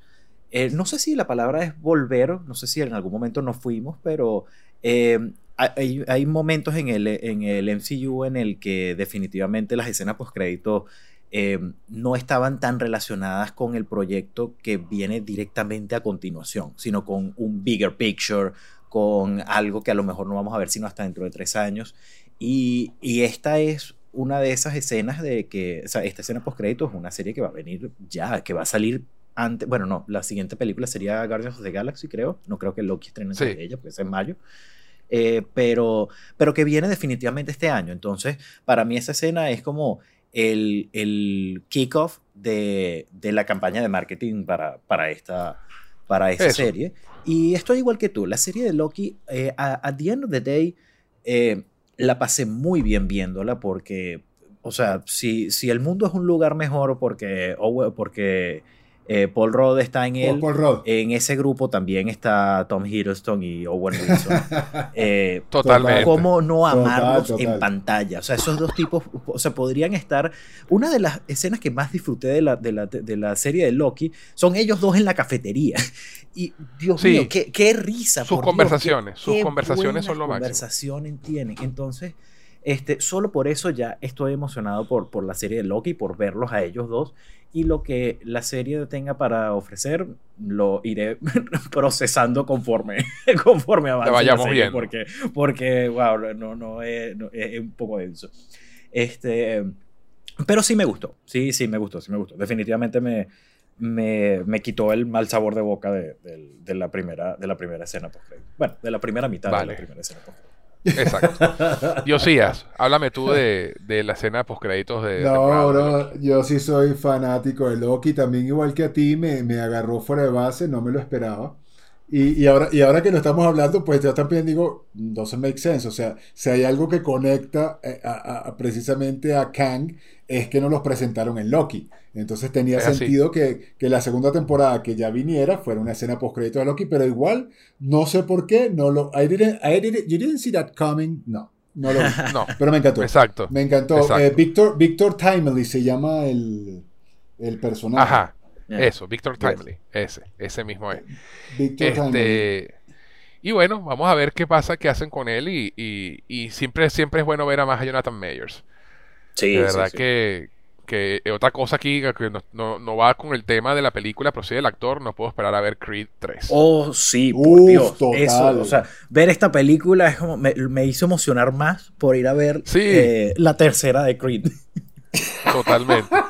totalmente. Totalmente. Sí, sí. Bueno, entonces ahora para cerrar, chicos, Sí. un poquito de, especula- de especulación. La fase 5 viene ahora y la fase 6 también. Y la fase 6 va a culminar con dos películas de Avengers. Eso, eso está muy interesante. Una que se llama La Dinastía Kang y otra que se llama Secret Wars. Eh, las guerras secretas. Este, todo conectado a, lo- a la saga del multiverso, como, están, como le, que fue el nombre que le pusieron a esta fa- eh, fase 5 y fase 6.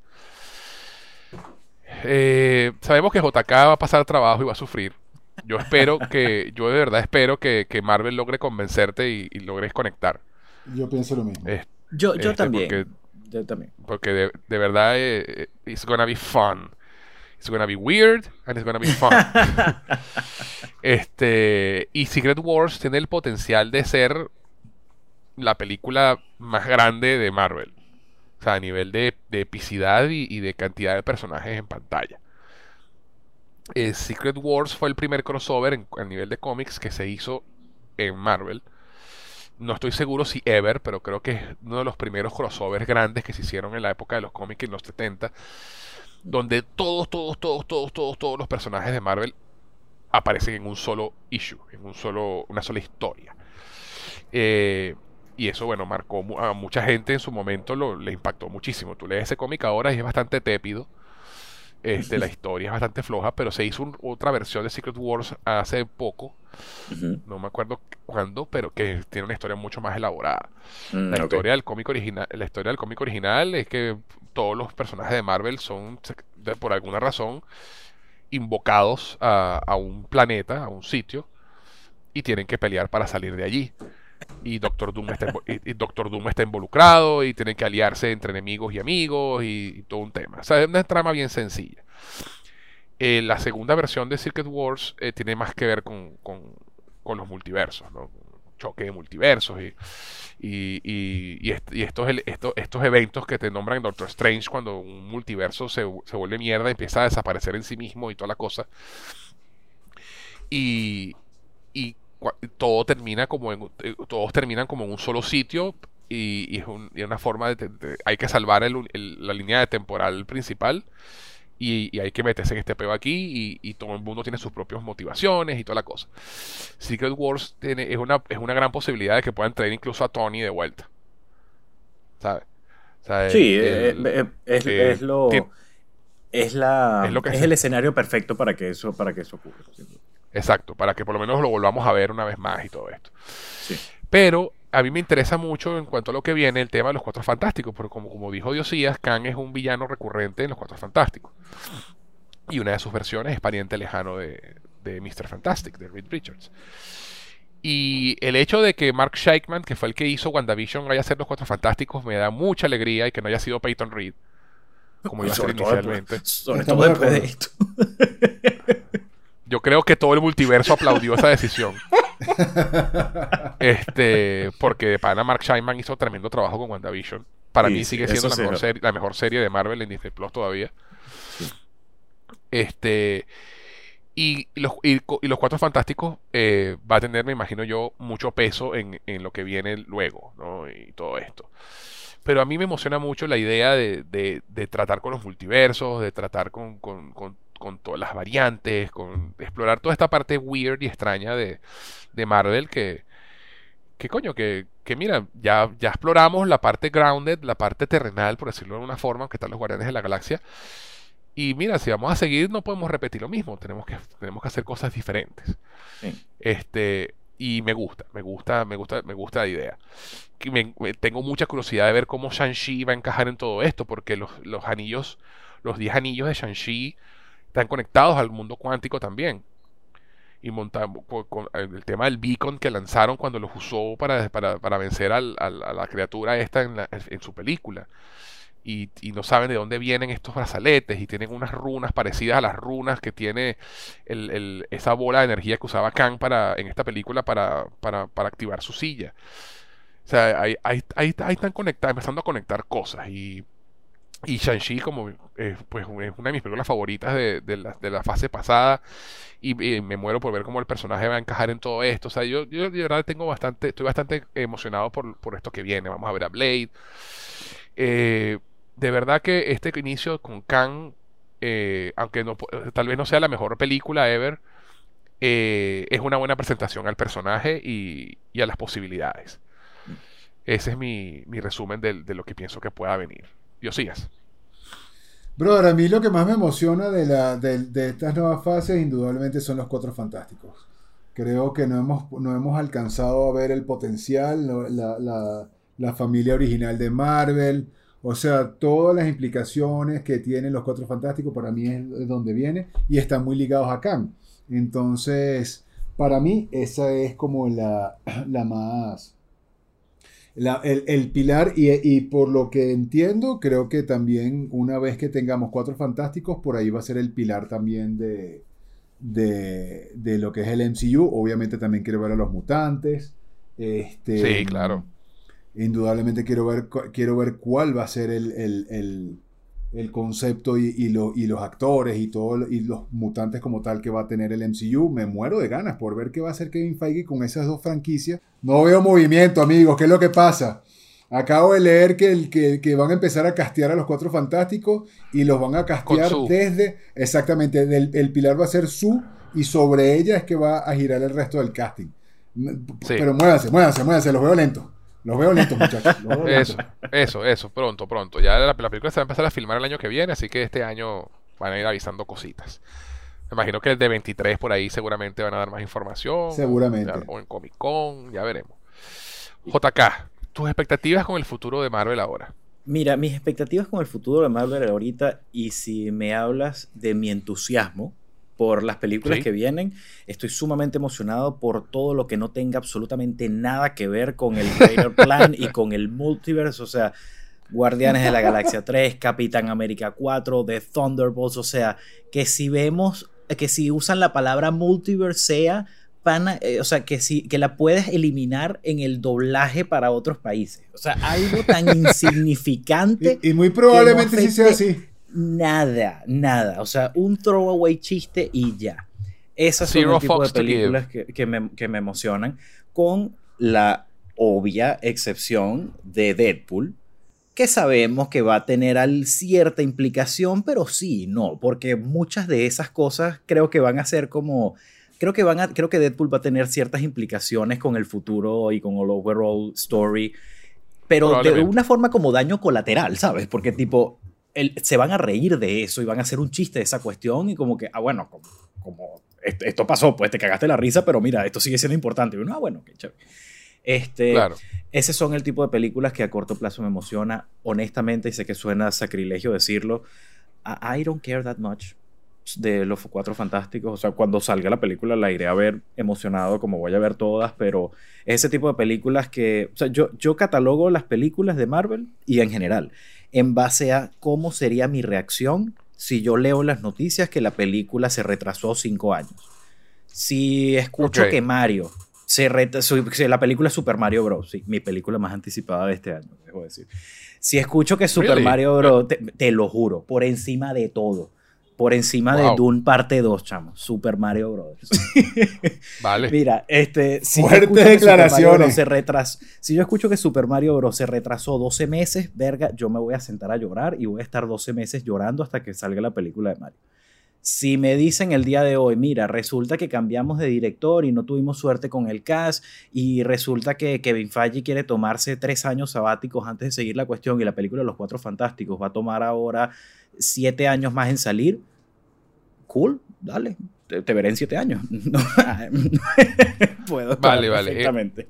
Ah, ese, es tu, ese es tu este, rule of thumb. Ese, ese, exacto. Y ese es mi, mi sentimiento honesto al respecto. Eso no quiere decir Vale. que cuando salga la película no pueda decir, mira, esta es la mejor película que he visto, me parece que hicieron un trabajo fantástico con esto, y ojalá sea el caso. Pero estamos hablando meramente de anticipación. Sí, no, claro, mi- claro, claro. mi mayor expectativa, mi- por supuesto. Mi mayor anticipación es que termine, let's get done with this, vamos a salir de esto de multiverse lo antes posible y vamos a meternos en los mutantes. Vamos, 2028 no puedo esperar por ti. No, bueno, lo- lo interesante es que los mutantes van a venir, van a venir antes.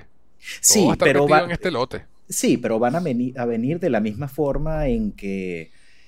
ah, o sea, yo estoy seguro que, que a los mutantes los vamos a conocer antes de, de Secret Wars, pero Claro. sospecho, y no, no sé si esto está confirmado ni mucho menos, pero sospecho que la siguiente etapa de Marvel va a ser concentrada en los mutantes de una manera mucho más predominante en lugar de que sea únicamente Puede una ser, sí. película o un proyecto en particular. Es mi, mi especulación.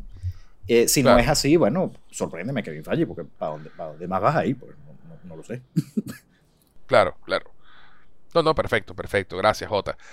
No, Y bueno, caballeros, esta ha sido una conversación excelente, sin duda. Siempre es un placer conversar con ustedes y, y debatir sanamente y comentar y, y pasarla- pasar un buen rato. Y espero que los que nos escuchen también lo hayan disfrutado. José, siempre, siempre es un placer este, hacer estos podcasts con ustedes, muchachos, y cada vez que me encanta porque ya hay como un acuerdo tácito entre nosotros que ni siquiera tenemos que escribirnos para, mira, vamos a hacer el podcast, ¿qué tal? Yo sé que yo voy a ver una película de Marvel, una película de DC, y yo no le escribo absolutamente nada a José porque estoy contando las horas para grabar el podcast. Eso, exactamente. Exactamente. Y bueno, Josías, gracias por acompañarnos también y por, y por como siempre, tu- tus aportes más técnicos y- e investigativos. No, yo- un placer, un placer. Esto definitivamente, esto es lo que yo más disfruto en esta vida. Sí, señor. Bueno, señores, este programa ha llegado a su fin, pero antes de irnos de nuevo, JK, ¿dónde podemos encontrarte en las redes? Pueden encontrarme en TikTok, Instagram, eh, Twitter, Facebook, etcétera, en JK Alzayor. Josías, Arroba Diosías a través del multiverso, muchachos. excelente. Y a quien les habla, también en el multiverso, pueden encontrarlo tanto en Twitter como en Instagram como arroba gusenjose, G-U-Z en José. Adicionalmente, si quieren escribirnos para hacer cualquier comentario, dejarnos un saludo o lo que prefieran, pueden hacerlo al correo cinefilia y otras hierbas arroba gmail.com. Cinefilia y otras hierbas arroba gmail.com. Bueno, caballeros, gracias una vez más por acompañarme. Pronto volveremos para hablar sobre la próxima película de Marvel, Los Guardianes de la Galaxia Volumen 3. Sí. Que estoy seguro, no, que estoy seguro nos va a hacer llorar a todos. Rocket, no te mueras. No, Por favor. Por favor. Por favor. Gracias por acompañarme, chicos. Suerte y Muchas gracias a ti. Muchas gracias a ti por la Un invitación. Siempre un placer. Un abrazo. Un placer siempre. Y ustedes, mis cinéfilos, no olviden comentar, compartir y suscribirse a nuestro podcast para que sean los de los primeros en escuchar cada nuevo episodio de Cinefilia y otras hierbas. Les habló José Enrique Guzmán. Hasta la próxima.